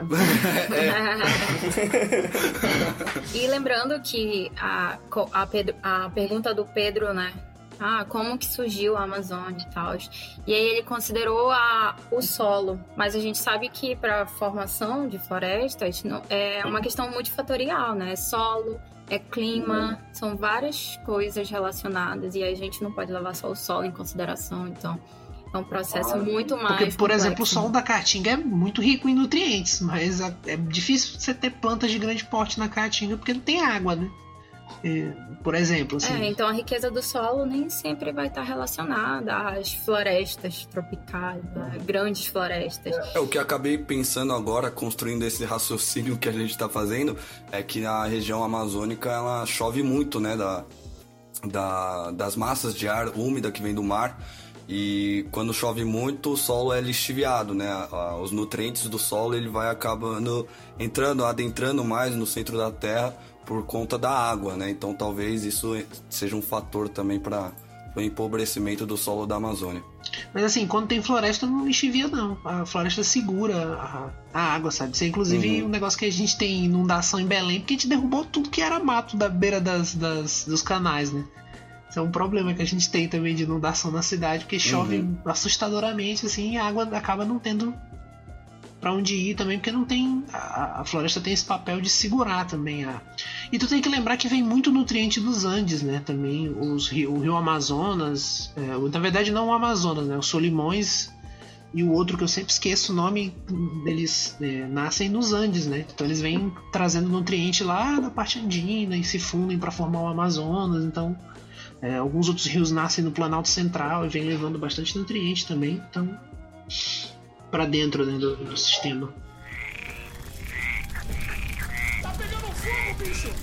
Bom, e assim como o Park tinha falado anteriormente sobre a biopirataria e as espécies invasoras, vocês poderiam falar pra gente aí, explicar um pouco pra gente sobre esses conceitos e quais são as consequências que eles poderiam trazer pra uma região, pensando já especificamente pra Amazônia em si? Bom, a biopirataria, né, ela é a comercialização de recursos biológicos, então é, como a nossa diversidade biológica é muito grande, isso é muito comum aqui. E essa, é, o, o ato de introduzir um animal em um bioma que não é dele é, traz grandes consequências negativas. Por exemplo, algumas pessoas elas, a- sei lá, compram animais de outros locais, da Amazônia, por exemplo, e aí porque acham bonito, para criação, para, sei lá, fabricação de algum medicamento, mas nem sempre tem uma fiscalização e um cuidado, certo? No caso da bio- biopirataria, é um crime, né? Você não tem autorização para fazer isso.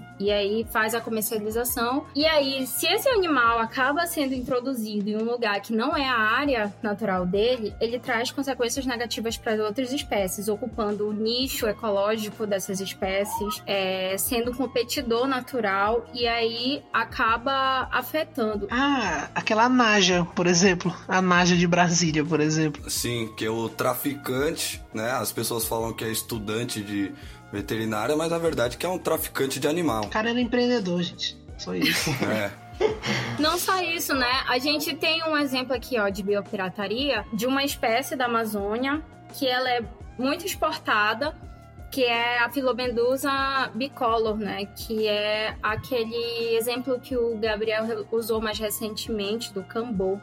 Que é a vacina do sapo. Esse sapo, essa espécie de sapo, ela produz uma substância, uma secreção é, na pele. E aí, essa secreção atua como forma de defesa química contra micro-organismos e predadores.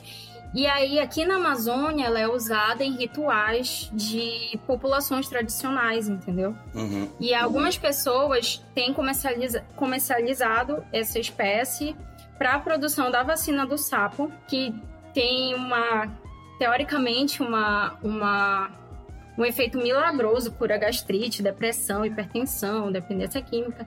E recentemente ela foi até é, é, proibida pela Anvisa justamente porque não existe comprovação científica nenhuma que garanta que essa existe um, uma eficácia dessa substância para pro que ela é atribuída, uhum. sabe? Nossa, não tem nem pre... Nossa, não tem nem comprovação científica daquele, de não, que aquele não. bagulho funciona e o pessoal tá biopirateando a... o sapo. Sim, exato. A única coisa que pode usar sem comprovação científica é cloroquina mesmo, só é. Só que não. E, tipo, o... a gente até comentou do caso da Naja. E para quem tá escutando a gente, talvez não entenda muito bem qual que é o problema, né? Ah, eu peguei uma cobrinha aqui, eu tô criando, não deu certo, eu vou soltar ela aí. Qual que é o problema disso? É, a Rayara, Rainara, ela tinha até comentado de que essa espécie que foi introduzida, ela não tem um predador natural, né? Ela não foi, ela não evoluiu junto com aquele ambiente que ela tá. Então, ela vai ter vantagem em cima de outras espécies e isso pode afetar todo um ecossistema, sabe? Então, é muito perigoso quando se faz biopirataria, introduz espécies que não são nativas daquela região e é um crime e ainda bem que é um crime e muita gente tem que ser presa por causa disso. Exatamente. E às vezes, assim, o Rinella marina, por exemplo, ele não foi biopirateado para a Austrália, mas hoje ele é uma das maiores pragas no, no, na Austrália justamente porque ele é uma espécie invasora. Então, algumas outras espécies de sapos de, que vivem lá são afetadas diretamente. Algumas espécies endêmicas estão quase sendo extintas devido à presença do sapo, porque tá, que se multiplicou muito rápido nos últimos uhum. tempos, justamente porque não tem um predador natural, né? Porque ele tem um ambiente que é favorável à ocorrência dele tem presa é, muito facilmente encontrada, entendeu? E aí, isso, é, todos esses fatores, o fato dele ter presa em abundância, o fato dele não ter um, um, controle na população devido à ausência de predadores, faz com que ele se multiplique e comece a ocupar o espaço de outras espécies que também têm um hábito parecido ao dele, né? Então, por exemplo, jacarés. Eu não lembro exatamente se era com espécies de jacarés, mas. É o crocodilo. Eu sei que eles estavam morrendo, a população estava reduzindo rapidamente, justamente porque eles não tinham uma defesa contra o veneno do sapo quando eles mordiam. Nossa. Caralho. É o crocodilo John Stone, eu acho que ele é um crocodilo pequeno, ele tem uma mandíbula fina, e aí ele, quando ele vai comer o sapo, ele não consegue engolir o sapo, porque os rinela marinas são grandes, tem alguns indivíduos muito grandes. Sapururu. O sapururu, o famoso sapururu. E aí ele libera essa toxina e esses crocodilianos morrem. Então eles não uhum. afetando só outros anfíbios, eles afetam os predadores. Porque os predadores não evoluíram para ter uma defesa ah. única. Exatamente. Uma resposta. Sim. Então, Nossa, esse é só um exemplo, e nem é um caso de biopirataria, entendeu? Ele foi inserido lá por um programa, ou, na verdade, eu não, não tenho certeza, mas era para combater os besouros da cana. Então ele Nossa. foi para lá para combater uma praga que tá, é, tinha sido inserida e acabou virando outra praga. Então tem um risco muito grande nisso, né? E justamente essa comercialização, ela não tem esse cuidado, né? Ela é totalmente criminosa. Tem outro, outro exemplo que não é criminoso, é, em parte pelo menos, que é o caso das pitons na Flórida. Parte das pitons que atualmente são pragas na Flórida, que é uma população. Para quem não sabe, piton é uma serpente. É um grupo de serpentes grandes que são não são peçonhentas, mas elas são constritoras, então elas se alimentam enrolando a presa, impedindo o fluxo sanguíneo, engolindo a presa por inteiro. Essas serpentes já são muito comercializadas no planeta como animais de estimação, porque elas não são peçonhentas, elas são grandes e o pessoal acha bonito. E na É uma, Flórida, é uma jiboia do velho mundo, assim, digamos, assim, pra ficar mais fácil pro pessoal ter uma visão na mente, assim. Só que imagina uma jiboia com esteroides, assim, bem grande, que escala árvore. É o Léo Stronda, só que na versão de cobra. acho que sucuri é um, um exemplo melhor. É porque essas pitons são várias espécies de pitons, então tem menores, e menores eu tô falando tem 4 metros até pitons de 7 metros. Nossa encontraram. Isso realmente não é lenda do pescador. Tem registro de pitons de 7, 8 metros. E aí aconteceram é, vários problemas na Flórida na década de 70 a 80, em que esses bichos foram liberados, sendo que existe uma legalização da criação de pitons lá.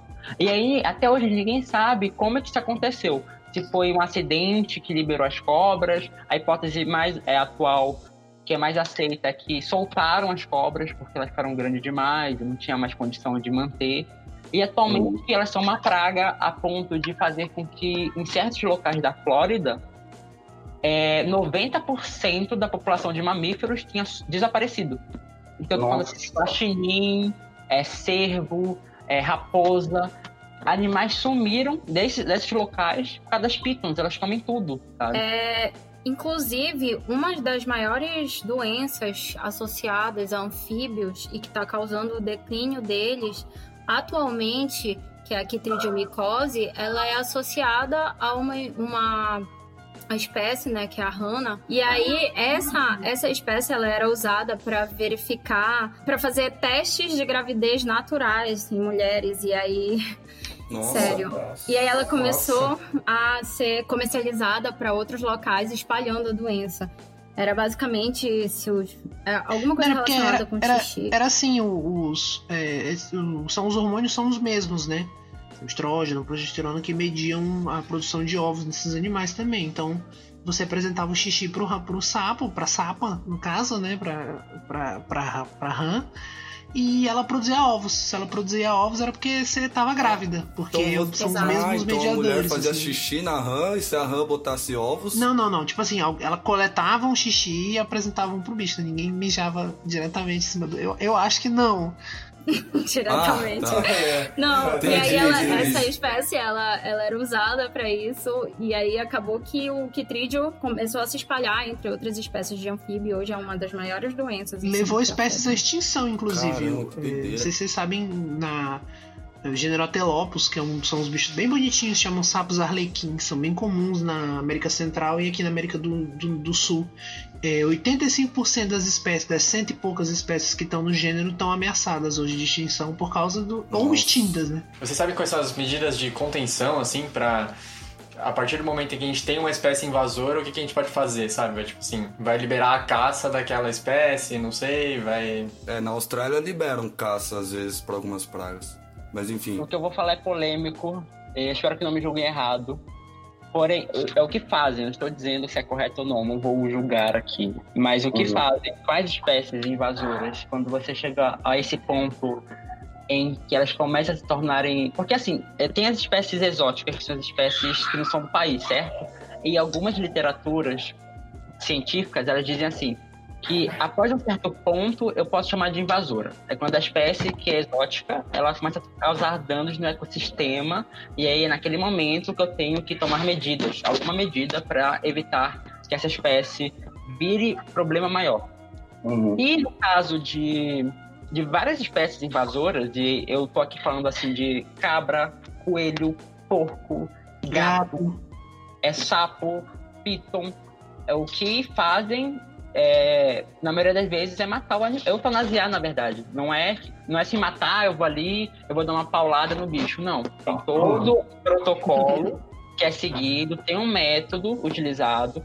Não é a Deus dará, como a gente diz, não, não é. Que passa ah, eu- por um comitê de ética também. tem um comitê de ética, tem todo um projeto, um planejamento. Infelizmente, tem casos em que os, os governos, eles são muito imprudentes. Então, é, por exemplo, no caso de é, das pitons na Flórida, o governo, ele paga por metro de piton. Como esses bichos são tão grandes, Nossa. se você pega uma piton de 5 metros, você ganha mais. Porque é uma espécie maior, ela é mais problemática ela pode comer mais animais, ela vai se reproduzir mais, ela vai pôr mais ovos ela for uma fêmea, por exemplo. Então, tem esses prêmios que alguns governos dão. Agora, o, a forma correta, a forma científica, é ter todo um planejamento, todo um protocolo, tá? É, é por isso que eu falo que essa é uma discussão que as pessoas acabam julgando um pouco errado, porque elas acham que a gente quer é, exterminar uma espécie, não que a gente queira fazer isso. É, tem- realmente é muito problemático discutir. É muito mesmo, porque aí, ó, tu colocas uma espécie que não é do, do ecossistema para combater outra e acaba piorando a situação, né? Às, às vezes, então tem que ter todo um estudo. Eu tenho uma história sobre isso também, que não é exatamente sobre espécies invasoras, mas na Índia, no- nos anos 40, 30, lá no domínio britânico, eh, eles pagavam os indianos para se livrar das cobras, né, das najas, que são bichos bem comuns por lá. Só que as pessoas, eh, elas não iam na natureza e pegavam as najas, né? Elas começaram a criar naja em casa e vender pro Nossa. governo britânico.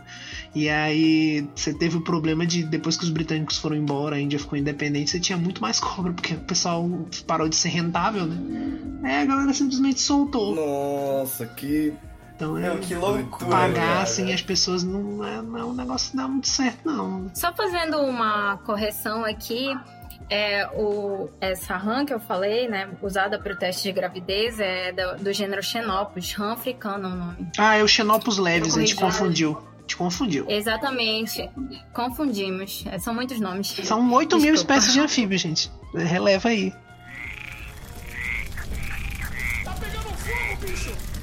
Aproveitar o que o, o Otávio falou, né? Que ele gosta de, quis dar uma polêmica aí. Não sei se vocês sabem, mas a gente também gosta de. Não gosta, mas a gente trata bastante de alguns assuntos aí mais é, polêmicos, né? E partindo para para um polêmico agora, em relação às hidrelétricas, né? A gente já viu alguns cenários aí políticos que tiveram alguns problemas com com hidrelétricas, né? Usinas, né? E eu queria saber a opinião de vocês sobre uma usina na Amazônia. Se necessitaria de algo assim. E se é viável também, né? Isso é uma. As consequências, exatamente. Se é viável, se teria consequências, eh, se é necessário. Cara, eu não sou muito apta para falar isso, mas a gente sabe que a construção né, desses grandes empreendimentos, como uma usina, ela traz várias consequências. A gente, ela, é, por exemplo, quando se constrói uma usina, ela alaga partes que não serão recuperadas mais tarde, sabe? E aí tu tem perda da di- biodiversidade, sem contar as populações próximas que vivem e sobrevivem é, da floresta. Então, tem muitas implicações na construção. Eu poderia dizer que não a primeiro momento, mas eu realmente é, não sei uma forma de solucionar isso. Então, eu prefiro Constru... Ah, você tem exemplos bem ruins, assim, que é Balbina no Amazonas, você tem a construção da usina hidrelétrica de Tucuruí aqui no Pará, que desalojou muita gente, né? Cidades inteiras foram desalojadas para construção. Quando eu digo cidades, não é, litera... é literalmente assim, são cidades mesmo. É, Jacundá, por exemplo, que é um município aqui próximo, ele teve que mudar de lugar por causa do- da construção de, da usina hidrelétrica de Tucuruí. E é, então ah, você desloca umas popula as populações, você traz todos os ônus da, da construção das hidrelétricas, que é você infla as cidades e você ah, sobrecarrega os- o setor público de educação e saúde das cidades, você gera migração e muitos problemas que são só agravados. Então, o que, que acontece é que a gente fica com os ônus do- de da construção e quem idealiza essa construção e quem vai usufruir da energia elétrica é, produzida aqui não é a gente, é o resto do Brasil. Então a gente, a gente paga uma conta muito mais cara pela construção dessas grandes obras e não tem o retorno é, que elas prometem, né, que elas teriam. Então, um caso mais recente disso é a questão da construção na Volta Grande do Xingu de Belo Monte, que eu classificaria como um dos maiores crimes ambientais da história do século XXI, porque é a estrangulação da Volta Grande do Xingu. Você teve. é, você, você tá além de estrangulando o rio, é, destruindo uma fauna e flora que tem ali naquela região que é muito grande. É, tem espécies de peixe endêmicas ali na região do, do, do, do Xingu. Você desalojou populações indígenas e você. Altamira, né, que é a cidade que onde, onde a usina de Belo Monte foi construída, na área do município de Altamira, é uma cidade que hoje tem problemas sociais que há 20, 30 anos não tinha. Então você teve. A cidade cresceu muito e muito rápido por causa da construção da usina. Então nós estamos pagando a conta por uma energia elétrica que nós não vamos usufruir. Nem. Então a gente paga toda a conta da construção e. Né, não quero ser, parecer bairrista, mas quem usufrui dela é o sul e sudeste do Brasil, né, nesse modelo de polos. Então a devastação fica aqui e o dinheiro fica aí. Então é um, é um dos maiores problemas, assim, porque a gente tem um posicionamento tão contrário à construção de hidrelétricas num lugar onde existe tem um negócio chamado assim, sol, que produz energia gratuita. Tem vários países, inclusive o Brasil já está construindo plantas solares muito grandes, no Nordeste principalmente, que são coisas que podiam ser usadas e que são viáveis, mas se prefere construir as hidrelétricas por um- uma questão política. Existe um plano de construir 92 usinas hidrelétricas na região amazônica até 2052, se não estou enganado. É, aqui na minha região, mais próximo, é, São Geraldo, é um município que está previsto para sumir, porque eles estão querendo construir uma usina hidrelétrica aqui no, no- no- nesse braço do Tocantins. Então, Eu só queria fazer um complemento também. Eu acabei lembrando das aulas de introdução à ecologia que a gente tinha, da professora Laura Leal, se ela estiver escutando, um salve aí. E porque quando você está construindo uma hidrelétrica, você represa uma área, né? Um rio, né, que era um rio lótico, né, que falam, que era um rio que corre, digamos assim. Não sei se é redundante falar rio que corre. Deve ser, né? Porque todo rio corre, né? Não sei. Depende, Mas, se enfim. tiver uma usina. e você todo aquele ambiente, toda aquela água, que é a movimentação da água, você está represando ela. Então, algo que foi construído há milhões e milhões de anos e espécies que evoluíram ao longo de milhões e milhões de anos, você está mudando o ambiente assim, tipo, numa escala de alguns poucos anos, sabe? É, é uma destruição que tem poucos anos também que tem. Então, é realmente triste isso daí. dá para fazer um paralelo interessante com porque as pessoas não percebem o dano causado por esses empreendimentos. Por exemplo, as pessoas não entendem evolução. As pessoas têm a ideia muito errônea de como as coisas biológicas, ecológicas acontecem. E aí, quando você fala de uma represa, as pessoas tendem a pensar o seguinte: ah, é só eu tirar os bichos dali, colocar em outro lugar e tá tudo resolvido. A gente Verdade. faz, biólogos fazem de fato resgate à fauna. Tem várias é, campanhas onde os biólogos literalmente vão na mata, tiram os animais de lá, porque eles sabem que vai desmatar tudo. Então eles tentam salvar os, alguns indivíduos, assim, o máximo de indivíduos, né? Que é um resgate, literalmente, à fauna, para conseguirem colocar em outros locais. Agora, imagina que, por exemplo, vamos falar de um bicho que é muito difícil de achar, que é a cobra. Assim, em uma campanha de um mês na Amazônia, você pode achar umas 30 é, serpentes. Eu estou 30 indivíduos de serpentes em um se tu mês. tiver sorte, hein? Se tiver tu for, Tô sendo, tô sendo muito é, otimista. Mas vamos, vamos trabalhar no cenário otimista. 30 indivíduos de, de serpentes, é, um por dia, tá? Achar um por dia. Agora imagina quantos tu deixou pra trás. Nossa. Assim, tipo, é uma proporção, vamos dizer assim, de 1 para 100, sabe? Então, tu tá destruindo uma população inteira, tu tá destruindo um reservatório genético, tá destruindo é, um patrimônio da biodiversidade. E as pessoas acham que tudo bem, ah, mas é um indivíduo, o indivíduo já é o suficiente, mas não é. A evolução não ocorre de uma hora para outra. Só isso, né, né, Gab- Gabriel? É tipo assim, cada organismo ele tem um, um hábito diferente. Tem peixes, por exemplo, que migram para reprodução. Eles vão estar ali represados se conseguirem sobreviver àquele novo ambiente lêntico, como o Pedro falou, entendeu? Então eles perdem não só, não só a perda de, de. Não leva em consideração somente a, o número de espécies que é colocado em outro local, mas também os hábitos de cada um, as individualidades de cada E o espécie. pessoal coleta bicho grande, né? Ninguém. Ah, peraí, vou me deitar nesse chão aqui, deixa eu coletar uns pseudo-escorpião de um milímetro e vários colêmbola de, de meio milímetro também, que. Ninguém liga, assim, sabe? Pra- não tem nem como fazer resgate de fauna desses bichos. Nossa. Tô- que nessas represas tu pode estar extinguindo uma espécie que não foi descoberta pela ciência. Sim. Invertebrado, principalmente. Tinha até aquele gráfico de número de espécies que são catalogadas, né? E o número de espécies que são extintas. E daqui a alguns anos a gente vai estar mais extinguindo espécies do que descobrindo. Então vai ter espécies que nem vamos chegar a conhecer e que virou fóssil já, tá ligado? Bem, bem triste isso. Tem um livro bem legal que fala sobre isso, que é a Sexta Extinção. Que ele é muito interessante. Ele comenta justamente isso que tu falaste. Até fala do, do fungo, né? De um fungo que é o que começou a se espalhar pelo mundo. Quitrídeo. Ah, esse? Ah, É o que te. Batra Exato, é aquele que eu citei. Dendrobatides. É dos anfíbios. Em 1970, esse fungo foi responsável direto ou indiretamente pela extinção de 90 espécies de anfíbios no planeta.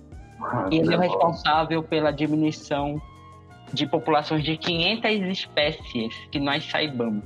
Uhum. E a gente está dizendo aqui que a gente sabe bem. A gente não sabe, pode ser que ele tenha extinguido espécies que a gente não, não conheceu, assim. Sumiu antes da gente saber que existiu.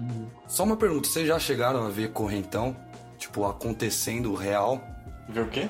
Correntão. Que é dois trator com uma corrente. Vi. Ah, não. É. Não, nunca, nunca, nunca presenciei. É, já vi queimadas, já vi queimadas, desmatamento. Mas assim, por correntão não, assim, grande, não. Nossa, correntão é um bagulho brutal, velho. Nossa. Não quero ver, não. Você já viu já, Park? Não, só em vídeo, né, pô? É, eu também. Vou ver correntão onde? No, no pescoço dos caras só.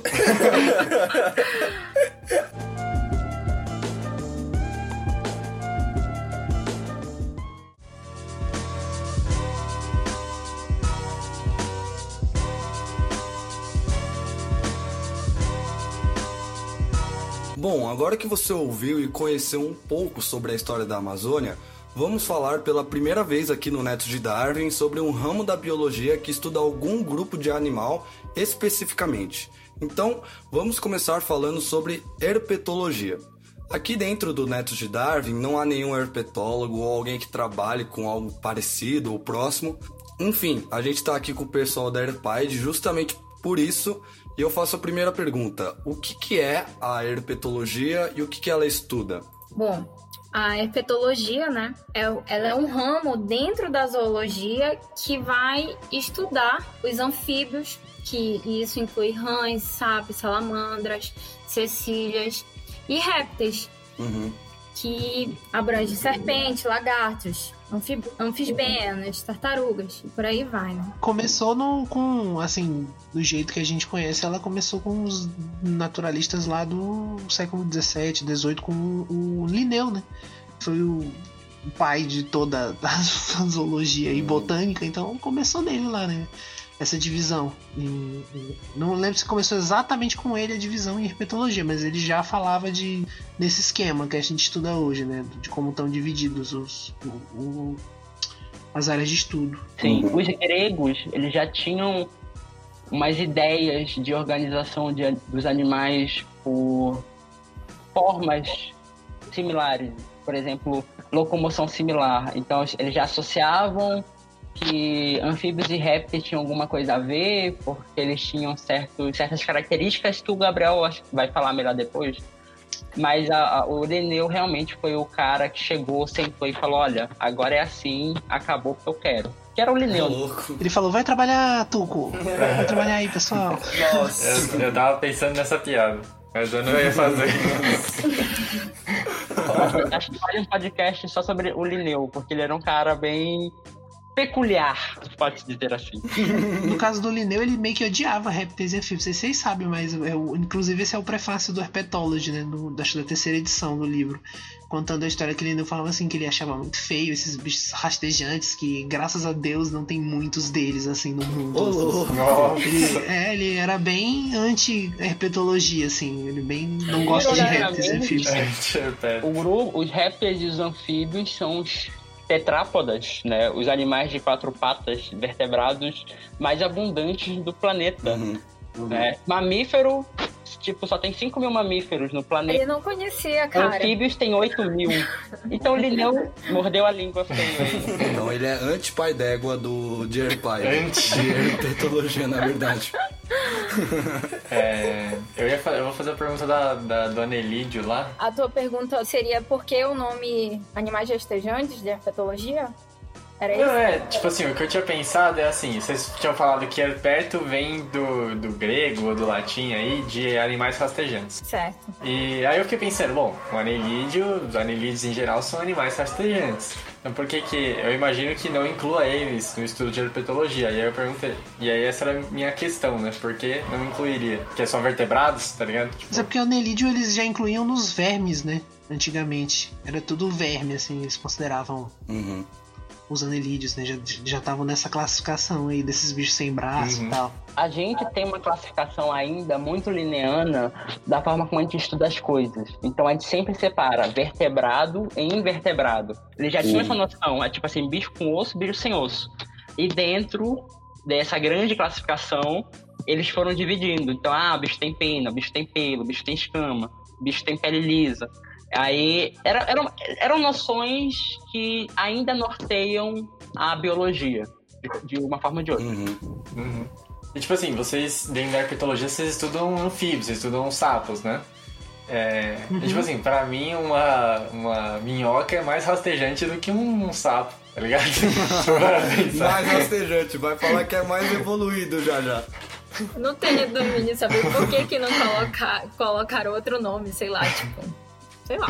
Não, tudo bem, eu tô sendo chato. Algum dia o cara acordou e falou, legal, quer saber, vou colocar isso aqui. Eu achei legal.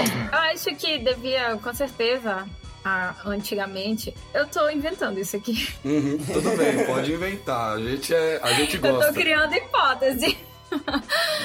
Mas assim, deve ser pelo fato, sei lá. Primeiro eles começaram. A herpetologia era somente o estudo das cobras.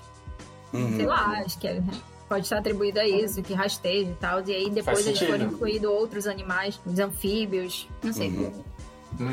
Mas não coloque isso não, porque eu não tenho certeza. Tudo bem. Não, mas faz sentido, faz sentido. É uma boa hipótese, é. Está levantando aqui. Depois nós vamos testar a hipótese, tá? Mas Se a gente vai pesquisar sobre a história do nome do É, vamos ver quem rasteja mais, a minhoca ou o sapo. Rasteja mais. é foda. Se a herpetologia ela estuda os anfíbios e os répteis, é, elas deveriam também estudar as aves? Olha, teoricamente sim. E aqui vai uma grande, uma grande discussão para alguns, para outros é um alívio, porque como eu falei anteriormente, os sistemas classificatórios até o século XX eram baseados na taxonomia morfológica, ou seja, era forma Fenética, animal. classificação fenética dos animais. O Gabriel é taxônomo, gente, inclusive, tá? Então, se ele me corrigir, você Não, longe disso aí, gente, que é porque assim, era uma classificação por similaridade, né? Classificavam as coisas por. É por isso, inclusive, que a herpetologia estuda répteis e anfíbios, porque as pessoas na época achavam que os bichos eram parecidos. E aí, e, e aí você pega um, uma cobra e você compara com uma ave, por exemplo. Você vai falar isso aqui, tá, isso aqui é um réptil, né? A cobra é um réptil. Mas ave, ave canta, ave voa, a maioria pelo menos, Tem pena. pena. Não tem nada a ver um bagulho com o outro. Ave é um, realmente as aves é um grupo é, evolutivamente muito singular. E aí se- é, surgiu a ornitologia, que é o estudo das aves, e a herpetologia, que é o estudo de répteis e anfíbios. Quando começou a ter as propostas evolutivas, veio Darwin, ele começou, a gente começou a ter revoluções científicas, e uma delas foi que as aves na verdade, são aparentadas aos répteis. E aí você tem o Archaeopteryx, que é um fóssil Uhum. de uma é de um dinossauro, que é um réptil, né, teoricamente, com penas. E aí o pessoal começou a ficar um, um, um dinossauro com pena, mas parece uma ave, mas não é uma ave. Ou será que é? E aí começou a ter esse rebuliço. E aí você teve a grande, a, a grande descoberta que as aves são é, aparentadas com os crocodilianos, né? E você descobriu que aves é, são dinossauros. Por que Uhum. aves são dinossauros, para quem está confuso? Basicamente, você tem um ancestral comum e esse, essa espécie ancestral, ela origina várias outras espécies, basicamente. E essas são linhagens, né? É como se você tiver um pai e uma mãe, elas dão origem a filho, aos seus filhos e cada filho eles adquirem nomes diferentes, né? Um sobrenome diferente e esses sobrenomes vão sendo passados de geração a geração, vão se diferenciando, as famílias vão se separando. E basicamente isso ficou ocorrendo na evolução. É só que, mesmo que você mude o nome, você não deixa de ser é, descendente do seu avô. Não é porque o meu nome, o meu sobrenome é diferente do meu bisavô que eu não sou parente dele. Não, Uhum. geneticamente eu continuo sendo parente dele, só mudou o nome, só mudou uma característica aqui, mudou onde eu moro. Então, o que aconteceu na evolução é que as aves, eh, elas evoluíram pra, eh, a ponto de terem adaptações muito diferentes, sabe? E Uhum. aí, as pessoas, obviamente, sem noção da evolução, falaram, esse é um bicho diferente. E aí, quando você sabe que é, ave é dinossauro, e se você inclui dinossauro dentro de réptil, você, teoricamente, tem que estudar ave junto com outros répteis. Por que a gente não estuda? Primeiro, porque dá muito trabalho, tá? tá? Quase 20 mil espécies de animais. Ia ser 10 muita mil coisa, de né? répteis, 10 mil de répteis e 8 mil de anfíbios, até o momento. Aves, tem 10 mil espécies de aves no mundo. Segundo, as aves, ela é um grupo, como eu falei, tão ecologicamente, morfologicamente, evolutivamente diferente, que os cientistas admitem que é melhor deixar como está. É melhor deixar separado mesmo, mesmo que evolutivamente elas sejam, em teoria, répteis. Porque senão vai criar uma confusão muito grande e ninguém tá afim de mais dor de cabeça. Entendi. Isso daí é, é interessante que é só uma evidência de que como. Não é evidência, mas assim. Que isso daí é coisa do ser humano, sabe? Categorizar as coisas. Então não é porque eu tô falando que aquilo é um réptil que tudo que tiver aquela característica vai ser um réptil, né? É o que a gente tava falando mais cedo sobre as exceções, né? Isso. O Gabriel pode explicar um pouco sobre essa questão de características, né? Como é que a gente sabe que uma coisa é uma coisa e outra coisa não é? Aí o cara joga essa batata quente, né, pra mim, assim. Eu tinha um professor que. Eu tenho, né? Tenho um professor que ele não morreu. É, inclusive, se estiver ouvindo aí, é o Zé Antônio da entomologia que deu essa aula pra nós. Ele dava esse exemplo com um banco, né? Ele botava. Eu assisti três vezes essa aula, assim. Ele pegava um banco, botava em cima da mesa e perguntava pra gente isso aqui: o que é isso? E todo mundo falava: ah, é um banco. Ele, ah, como é que vocês sabem que é um banco? Ah, porque né, tem, é diferente de uma cadeira, que a cadeira tem quatro pernas, o banco não, e tal. Assim, então, a, a nossa classificação dos seres vivos, além dela envolver muita tradição ainda, ah, você tem vários conceitos por trás. Né? Um, dos- um desses conceitos da taxonomia lineana, que a gente chama, né? É dessa divisão dos bichos por semelhanças. Então, É, então, Gabriel, já que você tá falando disso, é por isso que vocês estudam já os anfíbios junto com os répteis? É um- é um- tem primeiro uma questão de tradição, é porque quando a herpetologia foi estabelecida, os anfíbios eles eram entendidos como uma ordem dentro dos répteis. Então, foi por isso que ficou esse entendimento de que hoje os anfíbios são um grupo bastante diferente é, evolutivamente dos répteis é uma noção recente, até porque essas nossas noções de organizar a vida diferentemente da classificação lineana só em semelhanças, mas começar a organizar as coisas por parentesco evolutivo, é um negócio que vem dos anos 60 para cá, o William Hennig, que foi um pesquisador muito importante aí, que foi é o pai da, da sistemática filogenética, que é a- a- o ramo da biologia que vai estudar as relações de parentesco entre os organismos e usar essas relações de parentesco para organizar aquela taxonomia baseada em semelhanças que eu falei para vocês antes. Então é uma coisa junta com a outra. Hoje, como a gente sabe que os anfíbios são um grupo muito diferente, é, eles são os últimos resquícios do, dos primeiros é, vertebrados a entrar no ambiente terrestre. Eles pertencem a um grupo completamente diferente dos répteis e anfíbios, ou dos répteis e anfíbios, dos répteis, das aves e dos mamíferos. É, a gente divide eles, mas por tradição eles se mantêm dentro do mesmo campo, né? É, isso é a mesma coisa das aves. As aves, os répteis, se você for parar para pensar e analisar realmente os parentescos entre eles, é, lagartos e cobras formariam um grupo. Os tuataras, que são, é, que são aqueles lagartinhos que não são lagartos, né? eles pertencem à ordem Rincocefalia da Nova Zelândia, são uma outra ordem.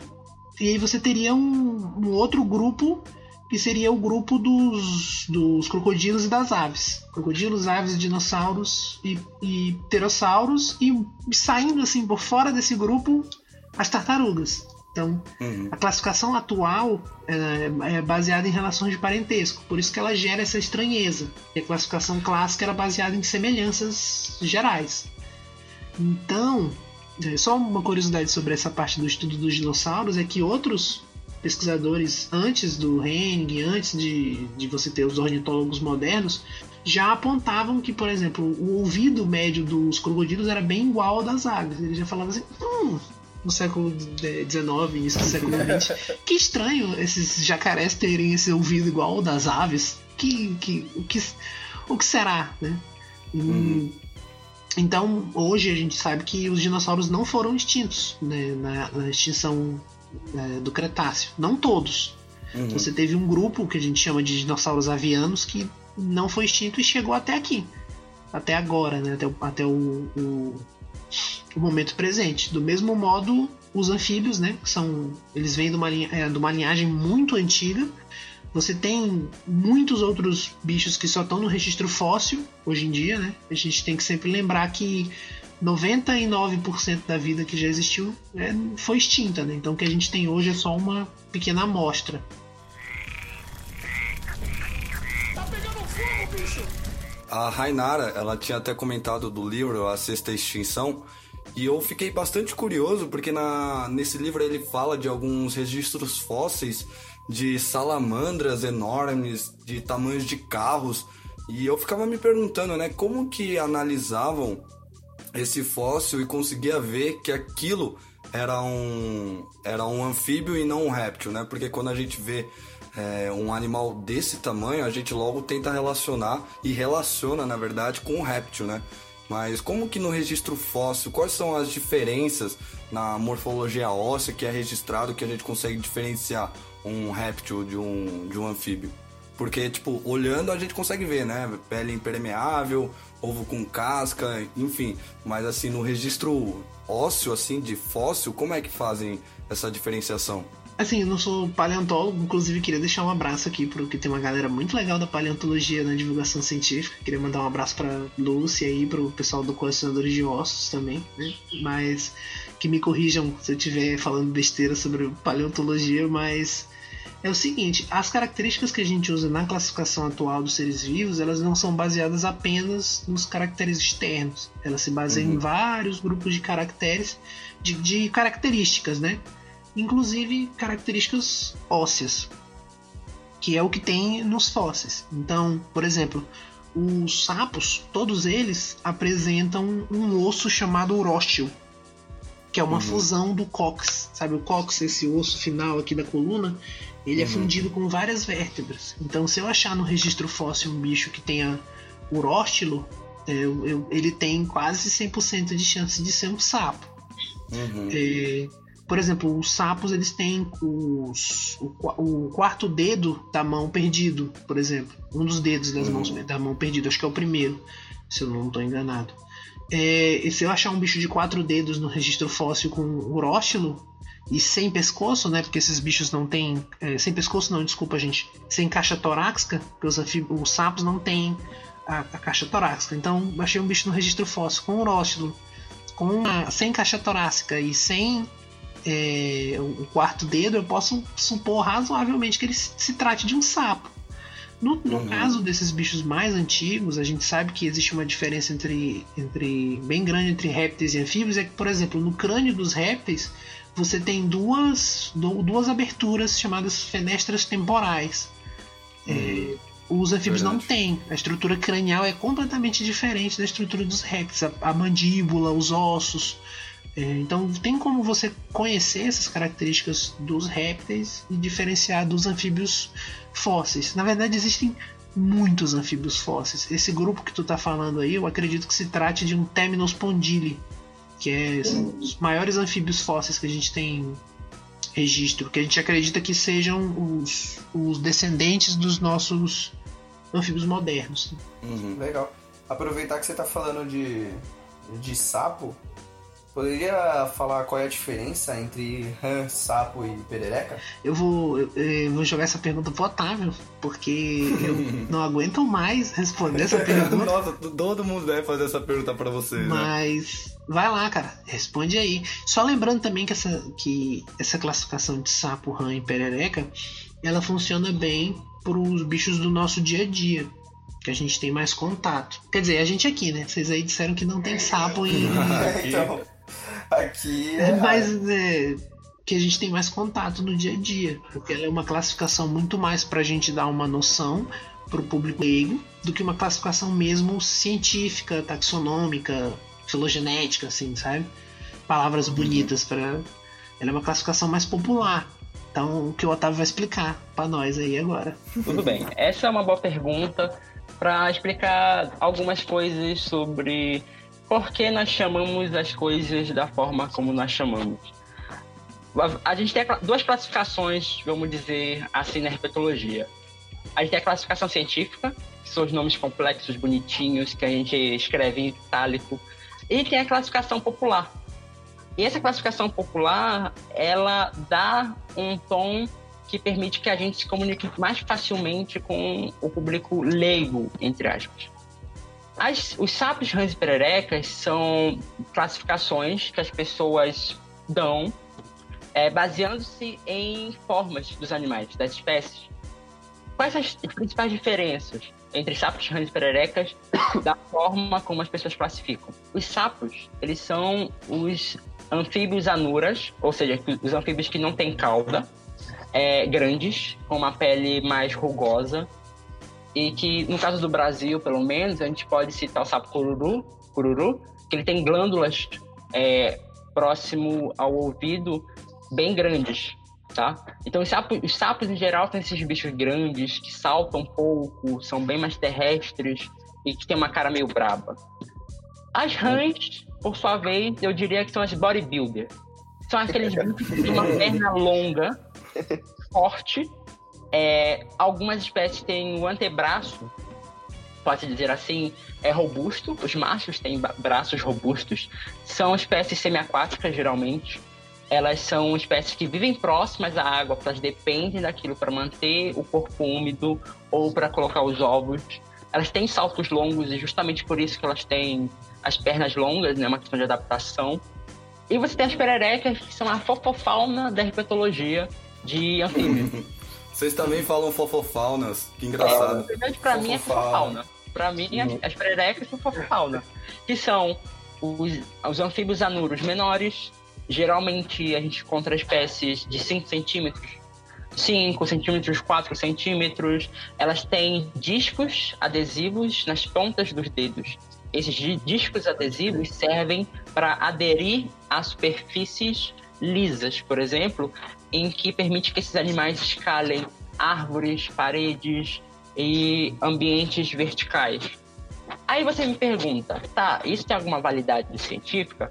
Infelizmente não, porque o mundo, como a gente falou da biologia, é cheio de exceção e você tem grupos de anfíbios que tem, combinam muitas formas diferentes.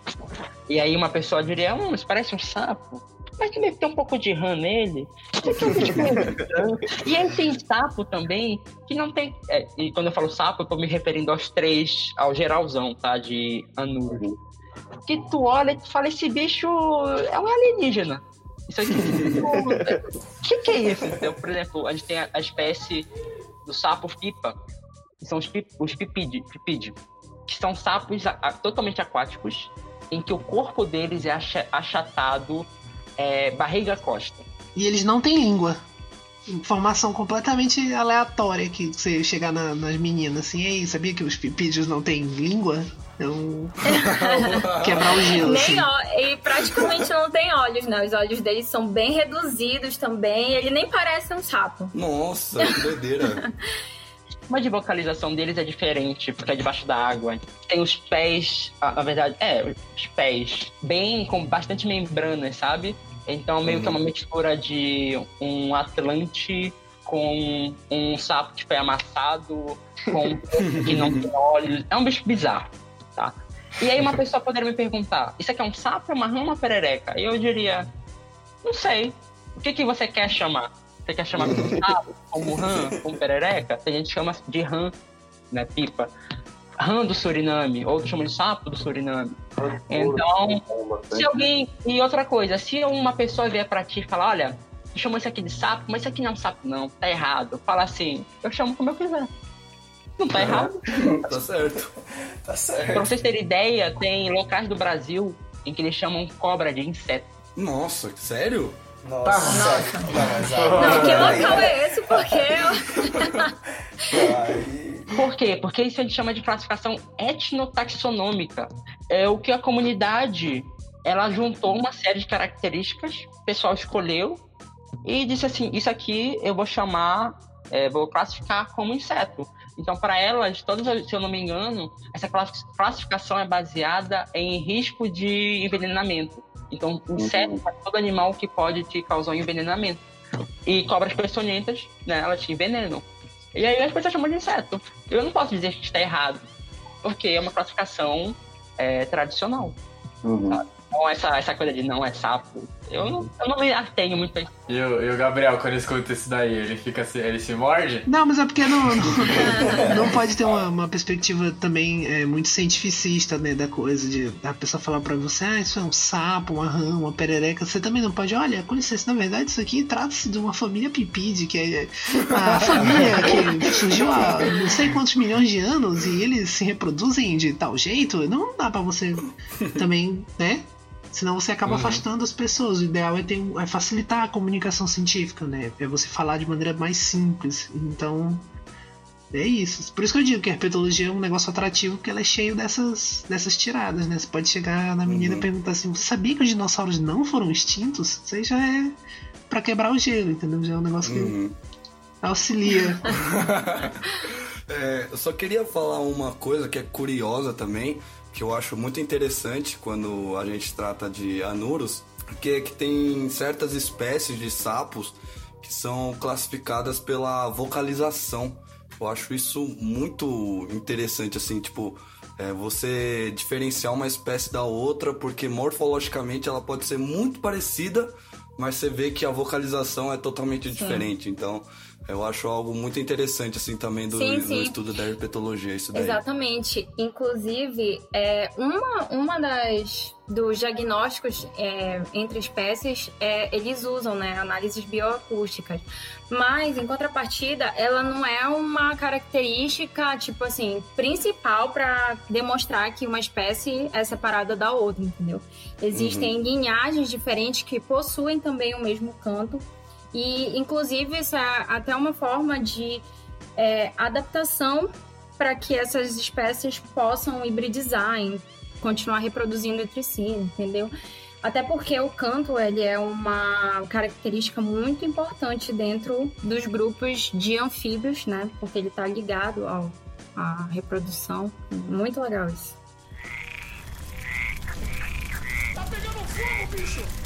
E já que o Nico, o Nico não, o Yuri falou sobre diferença de rã e perereca, é, o Otávio ele tava falando sempre de serpente, serpente, serpente, e a gente fala muito cobra também, né? E cobra e serpente é a mesma coisa.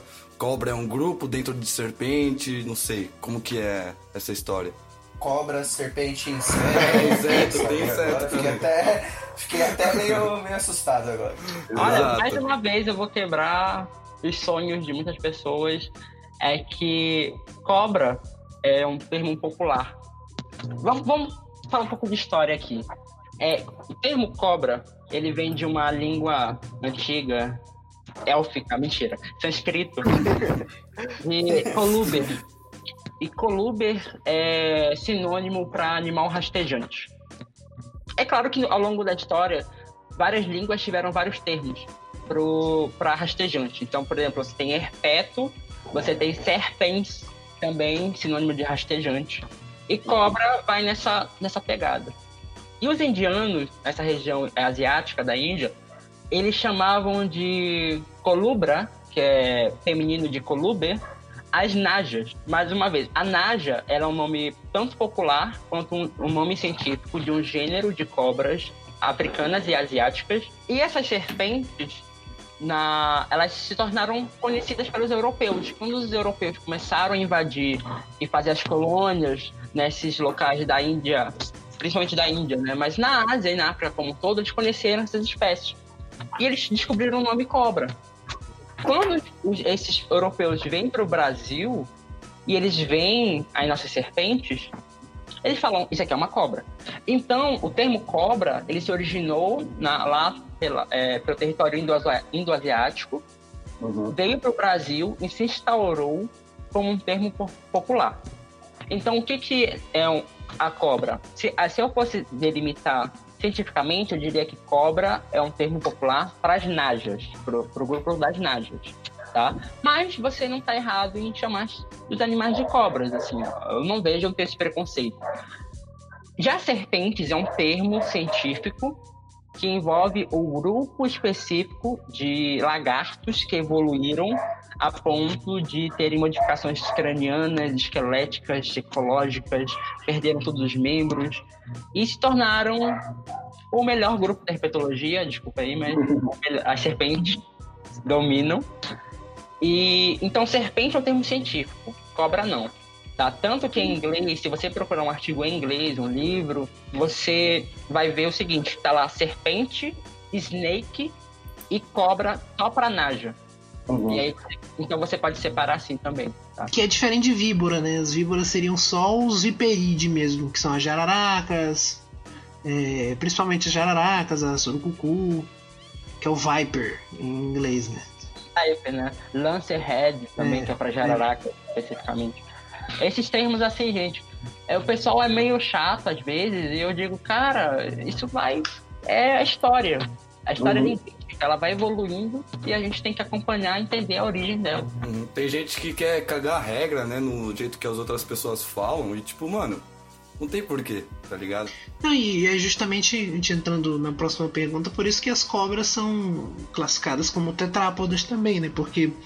Exato. É, elas são um, um subgrupo de, de, lagartos, né? Que perdeu as patas e tem o, adaptações. O descendente, o descendente, o ancestral deles é um tetrápode. E aí, ao longo do tempo, esses organismos é, foram perdendo as patas, né? Isso se deu devido, hoje já se sabe, né? Que isso se deu devido a um acúmulo de mutações numa, numa sequência específica de um gene chamado CHH, que na cobra ela não existe, mas nos outros vertebrados é, é uma região muito conservada, entendeu?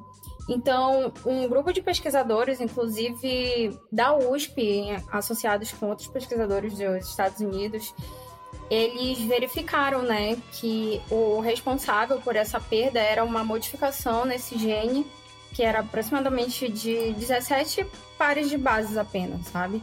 E aí as unidades que. As unidades, né, do, desse trecho do genoma deles é, fez é, com que eles perdessem progressivamente as patas. Porque tem uma modificação na, na proteína e aí impede o crescimento dos membros com a ausência dessa região.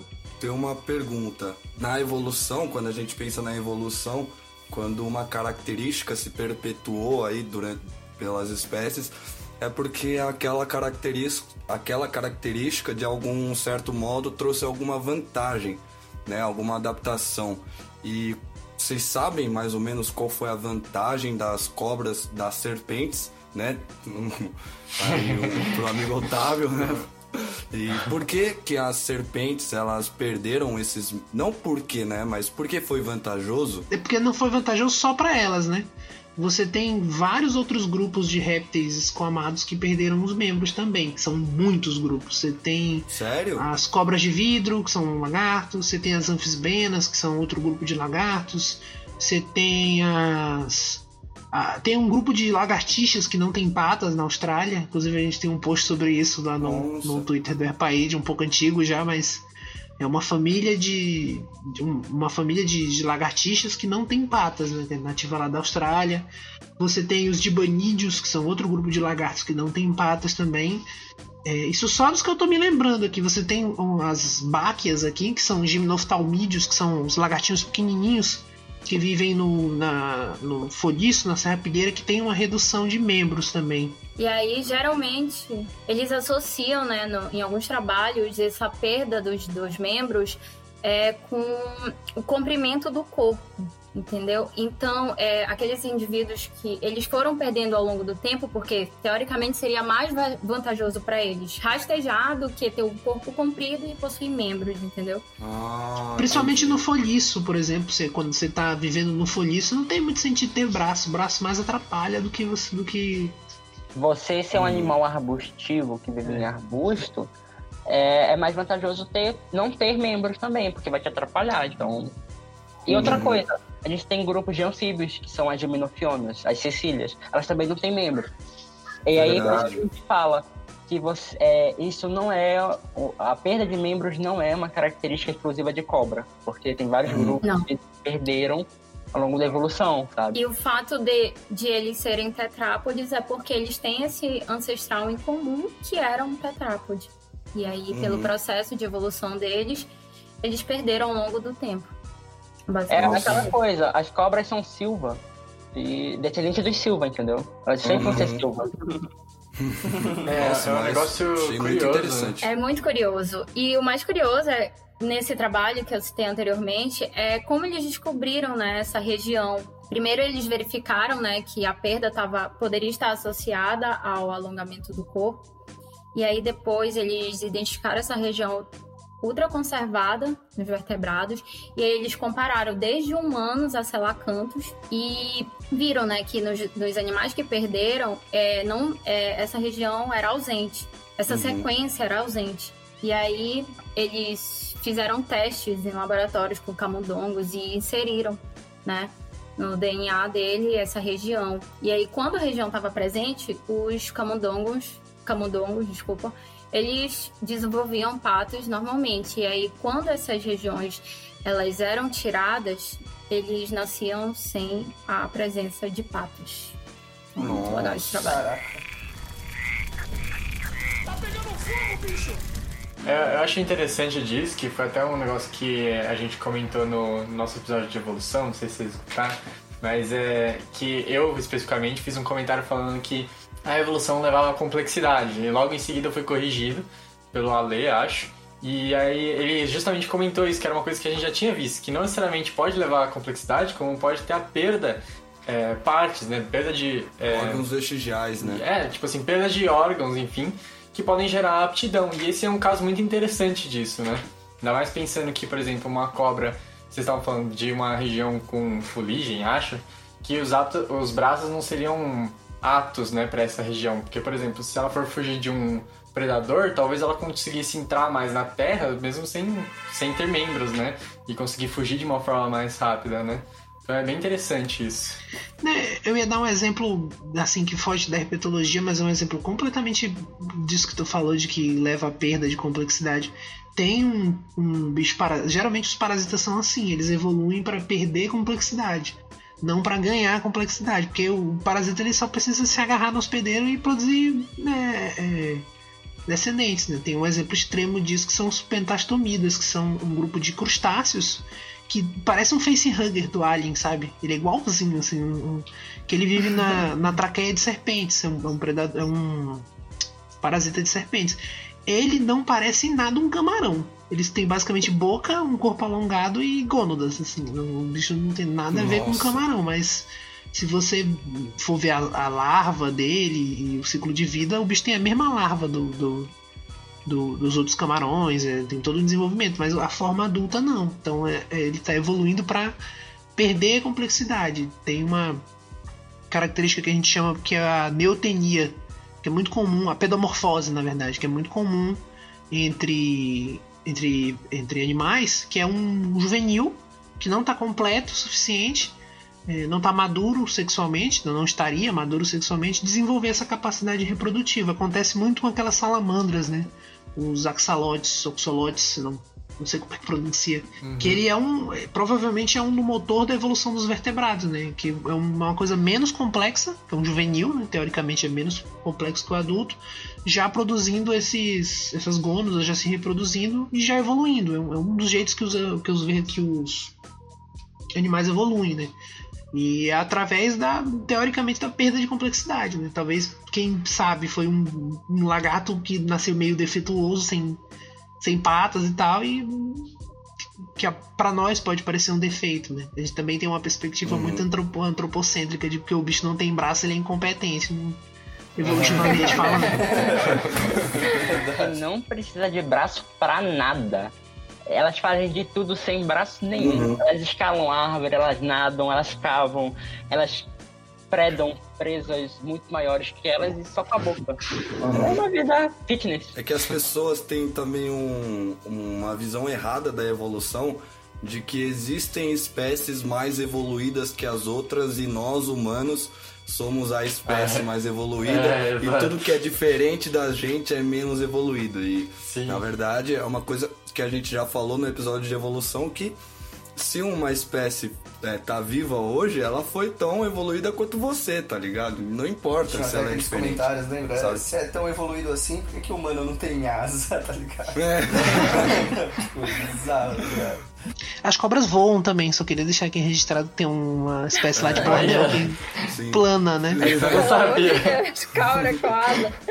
Mas elas planam mesmo, ela tem umas dilatações na musculatura, é, no esqueleto, elas conseguem dilatar as costelas, basicamente os ossos né, do corpo, e elas ficam como se fosse uma prancha, e elas serpe- serpenteiam de um jeito que elas aproveitam as correntes de ar, e elas se deslocam até 30 metros de uma árvore, de uma árvore para outra. Nossa, 30 metros é. um bagulho absurdo. Porque tem um lagarto que faz isso lá em Borneo, que é o gênero Draco. É um lagarto que tem umas projeções aqui que ele abre e também plana. Aí essa cobra preda os lagartos, que o lagarto fala, ah, fugir. E quando ele se espanta, a bicha voa atrás dele, assim. Nossa, 30 metros é muita coisa, velho. Hein, Pedrinho? Sai numa Nossa. saída de campo, tá andando, só vê uma cobra vira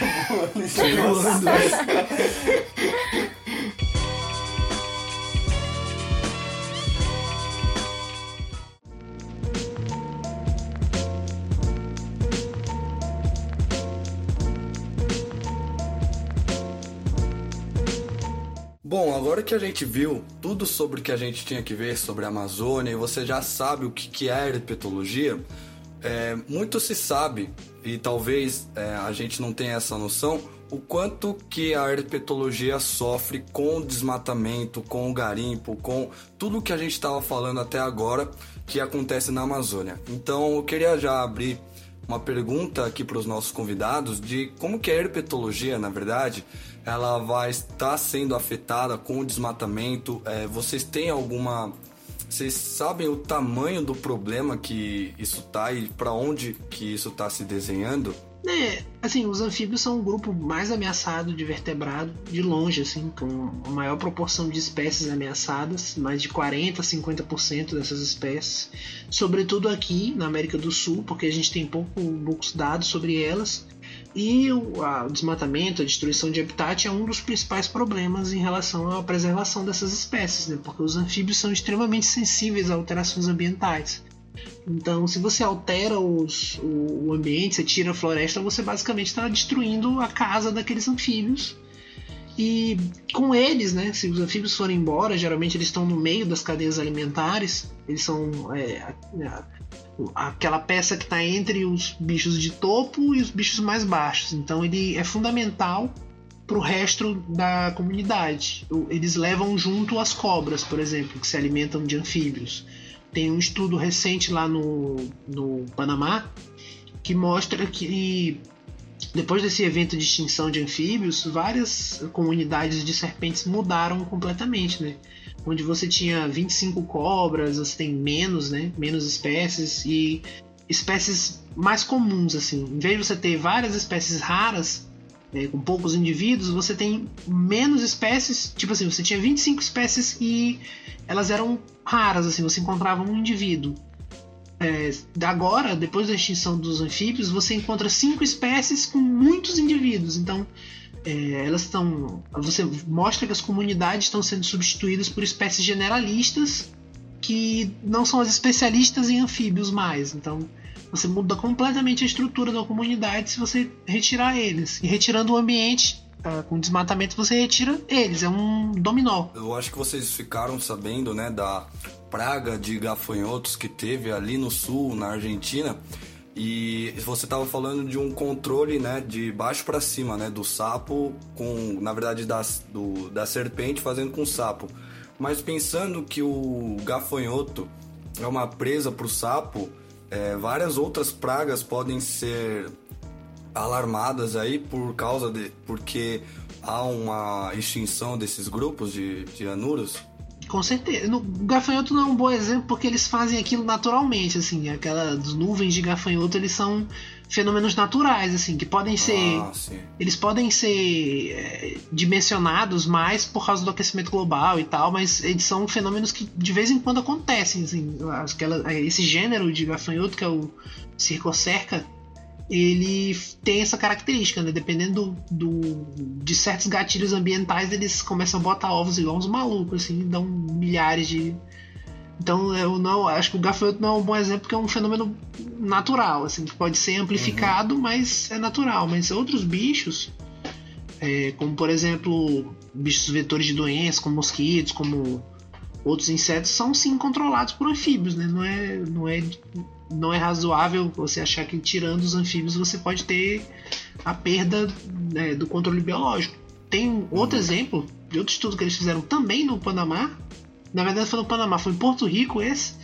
Que eles viram que depois da extinção dos insetos local lá, provocado por ninguém sabe ao certo porquê, é, as comunidades de anfíbios também sofreram, diminuíram muito também o número uhum. de anfíbios. E, e, aí, aquele mesmo problema, né? Diminui os anfíbios, que diminui as cobras, que vão diminuir as aves, que vão diminuir é, os mamíferos Sim. e tudo mais. Sabe? Uma bola de neve. Vai afetar a cadeia toda. É, eu tava pensando que a gente tinha conversado anteriormente sobre espécies invasoras e tal, e eu, quando eu tava estudando pro episódio, eu vi que é, a invasão por espécies externas, né, ao ambiente, elas são, tipo assim, o segundo maior causa de perda de biodiversidade. E aí eu queria saber se vocês sabem algum caso aí que rolou na Amazônia com, com é, indivíduos estudados na herpetologia, então ou com sapos, com répteis. Vocês sabem de algum que algum caso que rolou aí? De anuro, assim, eu não lembro de nenhum, não, de anuro, nem de, nem de réptil, assim. Eu sei que, por exemplo, tem tartaruga, aquela tartaruga de casco mole chinesa que foi introduzida aqui na. Tipo assim, não tem muitos estudos a respeito ainda, mas na zona metropolitana de Belém já encontraram essa tartaruga, que ela é uma espécie da Ásia e ela pode trazer problemas, assim. O Podoc... é o. Qual é o gênero? Qual é o gênero? Eu não lembro do, desse bicho. É, acho que é Apalone. É, que é o bicho de casco mole, né? É o. É Apalone espinífera, eu acho. Nossa. Se alguém quiser saber o nome de espécie, pergunta pro outro. Pergunta pra eles, porque eu, eu lembro, ah, o bicho que faz isso. Eu sou uma péssima bióloga. Meu Deus, é Trionychid a família. A família Trionychid. E esses bichos, eles têm um pequeno problema, é que eles comem de tudo, sabe? E eles ficam um pouquinho grandes. Tipo, eles comem desde insetos até outros vertebrados. É, até vegetação eles comem, eles comem o que der. Só que a gente não sabe em qual pé está. É, ano passado a gente recebeu no laboratório um indivíduo uhum. é, dessa, que era um filhote, inclusive. Então, se você está achando um filhote, é bem provável que os animais estejam se reproduzindo. E não foi só um, porque na semana anterior acharam outro próximo, também Nossa, filhote. Mas vocês já descreveram, conhece alguém que já descreveu uma espécie que já tá extinta aí na Amazônia? Cara, eu acho que o Gabriel deve conhecer. Conhece, Gabriel? Cara, eu sei que a, a Jéssica, que é uma das nossas membros do d'Égua, que é especialista em tartaruga, ela me disse que já encontrou esse bicho em Belém, que ele tá lá estabelecido, esse, essa tartaruga de casco mole. Só que eu não sei se tem nada publicado, assim. Então isso é uma comunicação pessoal, assim, que eu tô dando pra vocês desse bicho que, que eu sei que tá lá introduzido na, na área metropolitana ali de Belém. Disso, dessa espécie de tartaruga em Belém. Não, Benevite. Uhum. Tem uma nota, tá? Não, mas a pergunta do Pedro era se a gente conhecia um Alguma espécie. que descreveu uma espécie ameaça- já ameaçada na Amazônia. Ou que já foi extinta, que tipo, já sumiu. Ah, sim, o, o- o meu orientador, é, ele tem um, o Pedro, Pedro, Pedro Peloso, ele tem um projeto de documentação das espécies ameaçadas de extinção de anfíbios do Brasil, assim, sabe? E o pessoal do museu que descreve muitas espécies, assim, sabe? Então, com certeza alguma delas já provavelmente está ameaçada, assim. Principalmente, é, acho que recentemente foi descrito um bicho pra cá, pra região sudeste do Pará, um- uma ranzinha que provavelmente está ameaçada, né? Já que essa região aqui é onde tem mais desmatamento, essa região é a região com mais pressão antrópica. E ainda tem muito que se descobrir na Amazônia. Tem muito, porque é, muitas áreas da Amazônia elas são inacessíveis por vários motivos. Uhum. Topografia, a questão hidro- hidrográfica, por problemas de, de investimento dos recursos de pesquisa, então o pessoal não tem dinheiro para chegar lá, ou são locais em que está tendo. São locais que na verdade foram ocupados por madeireiros, fazendeiros, e aí você não consegue acessar porque não tem. Você não está autorizado. E, e todo ano se descobre, isso eu tô falando só para a Amazônia brasileira. E todo ano se descobre espécies novas. O Museu Guild descreveu quantas espécies nos últimos anos? No século XXI, 521 espécies. Só no século XXI, 587 Nossa, espécies, Deus. quase 600. Só a partir do ano 2000. E entre 2014 e 2018 foram quase 400, assim, assim, dessas 500 foram quase 400 nesses quatro anos.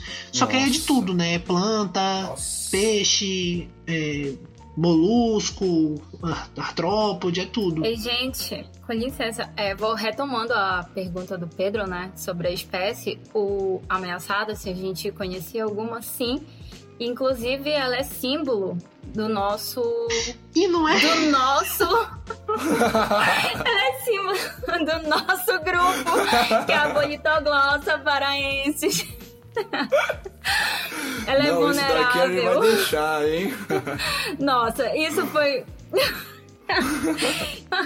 a Bolitoglossus paraense ela é uma espécie que ela, ela está na logo do nosso grupo e ela é, ela é considerada na nossa região vulnerável.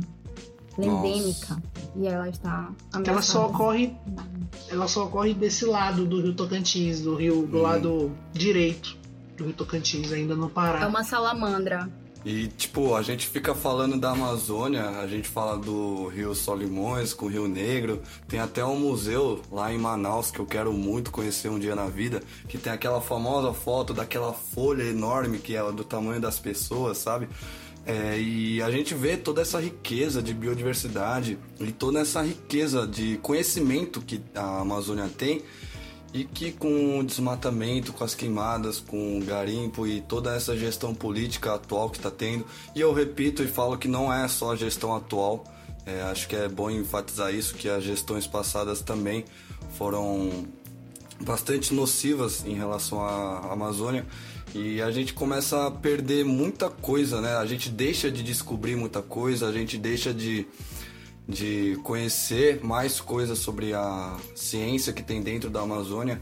E, enfim, espero que as pessoas que, escuta, que estão escutando esse episódio fiquem um pouco sensibilizadas e reflitam sobre, sobre isso, porque é um assunto muito importante e a maioria do nosso público, por enquanto, ainda é aqui do Sudeste, né, aqui de São Paulo, e não entende, cara, que se não tiver a Amazônia, você não vai ter água para tomar banho, você não vai ter água para beber.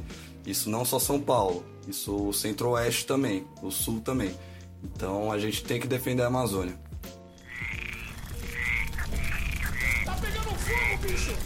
É, agora eu vou fazer uma pergunta que eu tô muito ansioso pra fazer ela, que é, a gente fez é, o último episódio que a gente gravou, se eu não tô enganado, ele foi sobre ciência de base e ciência aplicada, que foi onde a gente discutiu muito a importância da ciência de base.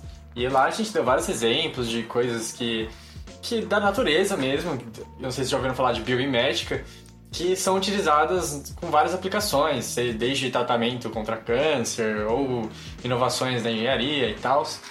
E, e aí eu queria fazer a pergunta para vocês, né? Qual que seria a aplicação, ou seja, qual que é a importância dessa ciência básica, né? Que é a herpetologia, e qual que é a importância dos estudos da herpetologia na Amazônia? Para começar, né, que esses organismos são animais totalmente sensíveis ao ambiente. Então, qualquer mudança que ocorre, seja tipo uma mudança climática, qualquer mudança ambiental, a gente consegue identificar a partir dos estudos desses organismos. Mudanças mínimas que a gente, a gente não é capaz de perceber, mas que afeta esses grupos e aí a gente estudando ele compreende melhor o impacto disso para um futuro próximo, né? É, eu, a gente tá queimando dinheiro, assim, sabe? Basicamente, eu, eu acho, porque, é, por exemplo, não sei se vocês conhecem, existe um medicamento, o primeiro medicamento que foi desenvolvido para controle da pressão arterial, que é o Captopril. Ele é feito com base no veneno da Botrops jararaca, que é a jararaca daí do sudeste do Brasil. Então, mas a gente tem é, outras 30 espécies de jararaca no Brasil, muitas delas na Amazônia, fora os anfíbios e existe um potencial biotecnológico muito grande para produção de medicamentos, produção de, de é, cosméticos, produção de tudo isso que seria compatível com a floresta em pé, porque você precisa do ambiente para colher esses bichos e podia gerar muita renda para a uhum. nossa região, para a população aqui em geral. É, fora os produtos do extrativismo, assim, as frutas, as matérias-primas florestais que podiam ser aproveitadas. Então, a gente está queimando dinheiro e vendendo soja e boi, que é um negócio super demodé, desatualizado, que daqui a pouco ninguém mais vai querer comprar. Uhum. E estamos jogando, queimando todo um potencial biotecnológico de, de produtos e de coisas que podiam, né, resolver vários problemas várias soluções. Sim. É, já também puxando para esse assunto, dentro desse episódio que a gente gravou, tem até um momento em que a gente comenta que eu e o Parque, assim, sei lá, nós, nos meninos, né? Eu, o Parque e o Yuri, quando a gente entrou na faculdade, a gente descobriu que tinha um professor nosso que trabalhava, tipo assim, com é, taxonomia de. O que, que era mesmo, Parque? Maria Fedida. De Maria Fedida. E aí a gente conversou um pouco no episódio, tipo assim, as pessoas de fora veem isso e não conseguem ver, qual que é a aplicação disso, né? Por que, que eu vou estudar como que se organiza as famílias de Maria Fedida? E aí é interessante perguntar isso, até porque o Gabriel trabalha com, com taxonomia, certo? E aí eu queria saber um pouco de você, qual que é essa importância também, né? Da taxonomia e dentro da herpetologia em si. É porque a taxonomia é uma ciência de base, então se eu não conhecer o nome dos animais, e das plantas e como eles estão classificados, eu não posso realizar nenhuma das outras pesquisas para frente, né? Não consigo é, isolar um medicamento se eu não conhecer aquela espécie primeiro. É, eu dou um exemplo na, no livro da Alice, através do espelho. A Alice ela entra num bosque e nesse bosque ela não consegue saber o nome de nada, assim, ela não lembra o nome de nada e ela não consegue se comunicar com ninguém porque ela não consegue falar o nome das coisas até que ela sai de dentro do bosque e, e consegue né, dar o um nome para para as árvores, para as plantas, para o chão, consegue se comunicar. Então a taxonomia ela é fundamental para a gente poder gerar essa comunicação entre as áreas da, biologia mais aplicada. É, eu estava mexendo com esse sapo aqui, eu sabia que ele tem esse nome universal e que em qualquer lugar do mundo ele vai ser conhecido por esse nome, facilita muito a pesquisa. É, e além disso, além dessa parte de comunicação e de ser uma ciência de base que me permite inicialmente conhecer para posteriormente poder usar isso de forma aplicada, é, esse é o, um, uma das missões da humanidade, né? Que é acumular o conhecimento a respeito dos seres vivos. Então, é do mesmo jeito que a gente pergunta por que, que um pintor pinta um quadro, por que, que o Leonardo da Vinci pintou a Mona Lisa, sabe? Por que, que é, a gente constrói escultura? Por que, que a gente pratica esporte, né? A gente faz ciência básica para conhecer, porque é uma das, um dos intentos assim da humanidade, além desses outros que eu te falei, da pintura e tudo.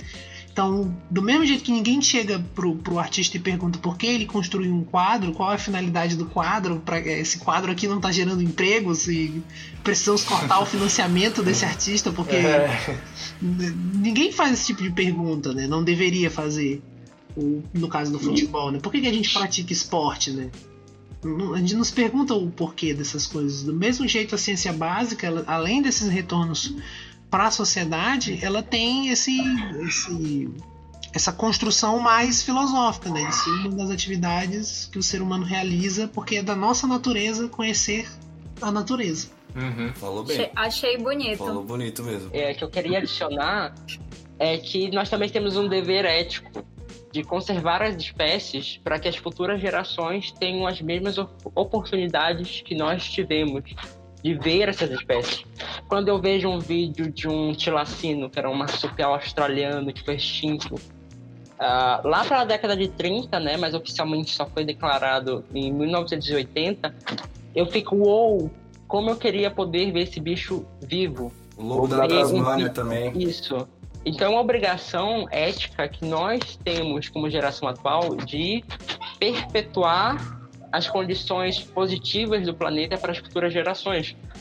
Infelizmente, a maioria das pessoas não se preocupa com isso, aparentemente. Mas da mesma forma que um pai quer que o filho tenha as melhores condições de vida, eu acho que a humanidade também tem que pensar dessa forma conjunta, que nós queremos que os outros tenham as, as boas condições que nós temos hoje. Uhum. Que, que recentemente, né, teve um ser humano aí, que eu não vou falar o nome, mas que ficou falando, né, que os dados do INPE eram uma mentira, que a Amazônia não está sendo desmatada, sei lá o que, e eu sou aqui de São Paulo, eu não vivencio o que vocês vivenciam aí na Amazônia. Mas o que, que vocês têm a dizer para uma pessoa que tem esse pensamento? Doente. Não, eu peço pra ele pegar. É, é o desafio que eu te faço, entendeu? Eu pego um ônibus aqui de Marabá até Goiânia, e até Belém contra a floresta, sabe? Eu, eu, Uhum. eu jogo o desafio de volta, né? Que eles falam, ah, desafio alguém pegar um avião de Boa Vista a Manaus e ver com foco de incêndio. Faça essa, esse. Eu truco, entendeu? Meu truco. Truco e pede seis. Olha, eu só diria uma coisa. Ele é o cego voluntário. É, desonesto, a palavra, desonesto. Ele faz. Então, que é desonesto, canalha, mau caráter, é, psicopata, fascista. Fascista. Mas é, eu não posso desse. desse aban- ah, enfim, não vamos poupar palavras. Dessa pessoa hipotética. Exatamente. Essa pessoa hipotética. Que ele ocupa o- a presidência de um país da América do Sul onde só se fala português.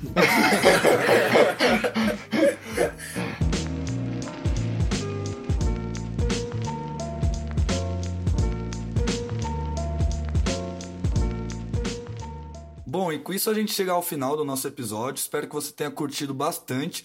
Siga a gente nas nossas redes sociais. Só pesquisar Netos de Darwin no Facebook, Instagram e Twitter. Siga também a gente nas nossas principais plataformas de podcast. E caso queira entrar em contato conosco, nos mande um direct, uma mensagem no Twitter ou até mesmo um e-mail para netosdedarwin.gmail.com. Agradecemos muito o trabalho do nosso querido Gustavo, responsável pelas nossas artes. E é isso. Vocês querem encerrar? Então, alguém quer encerrar?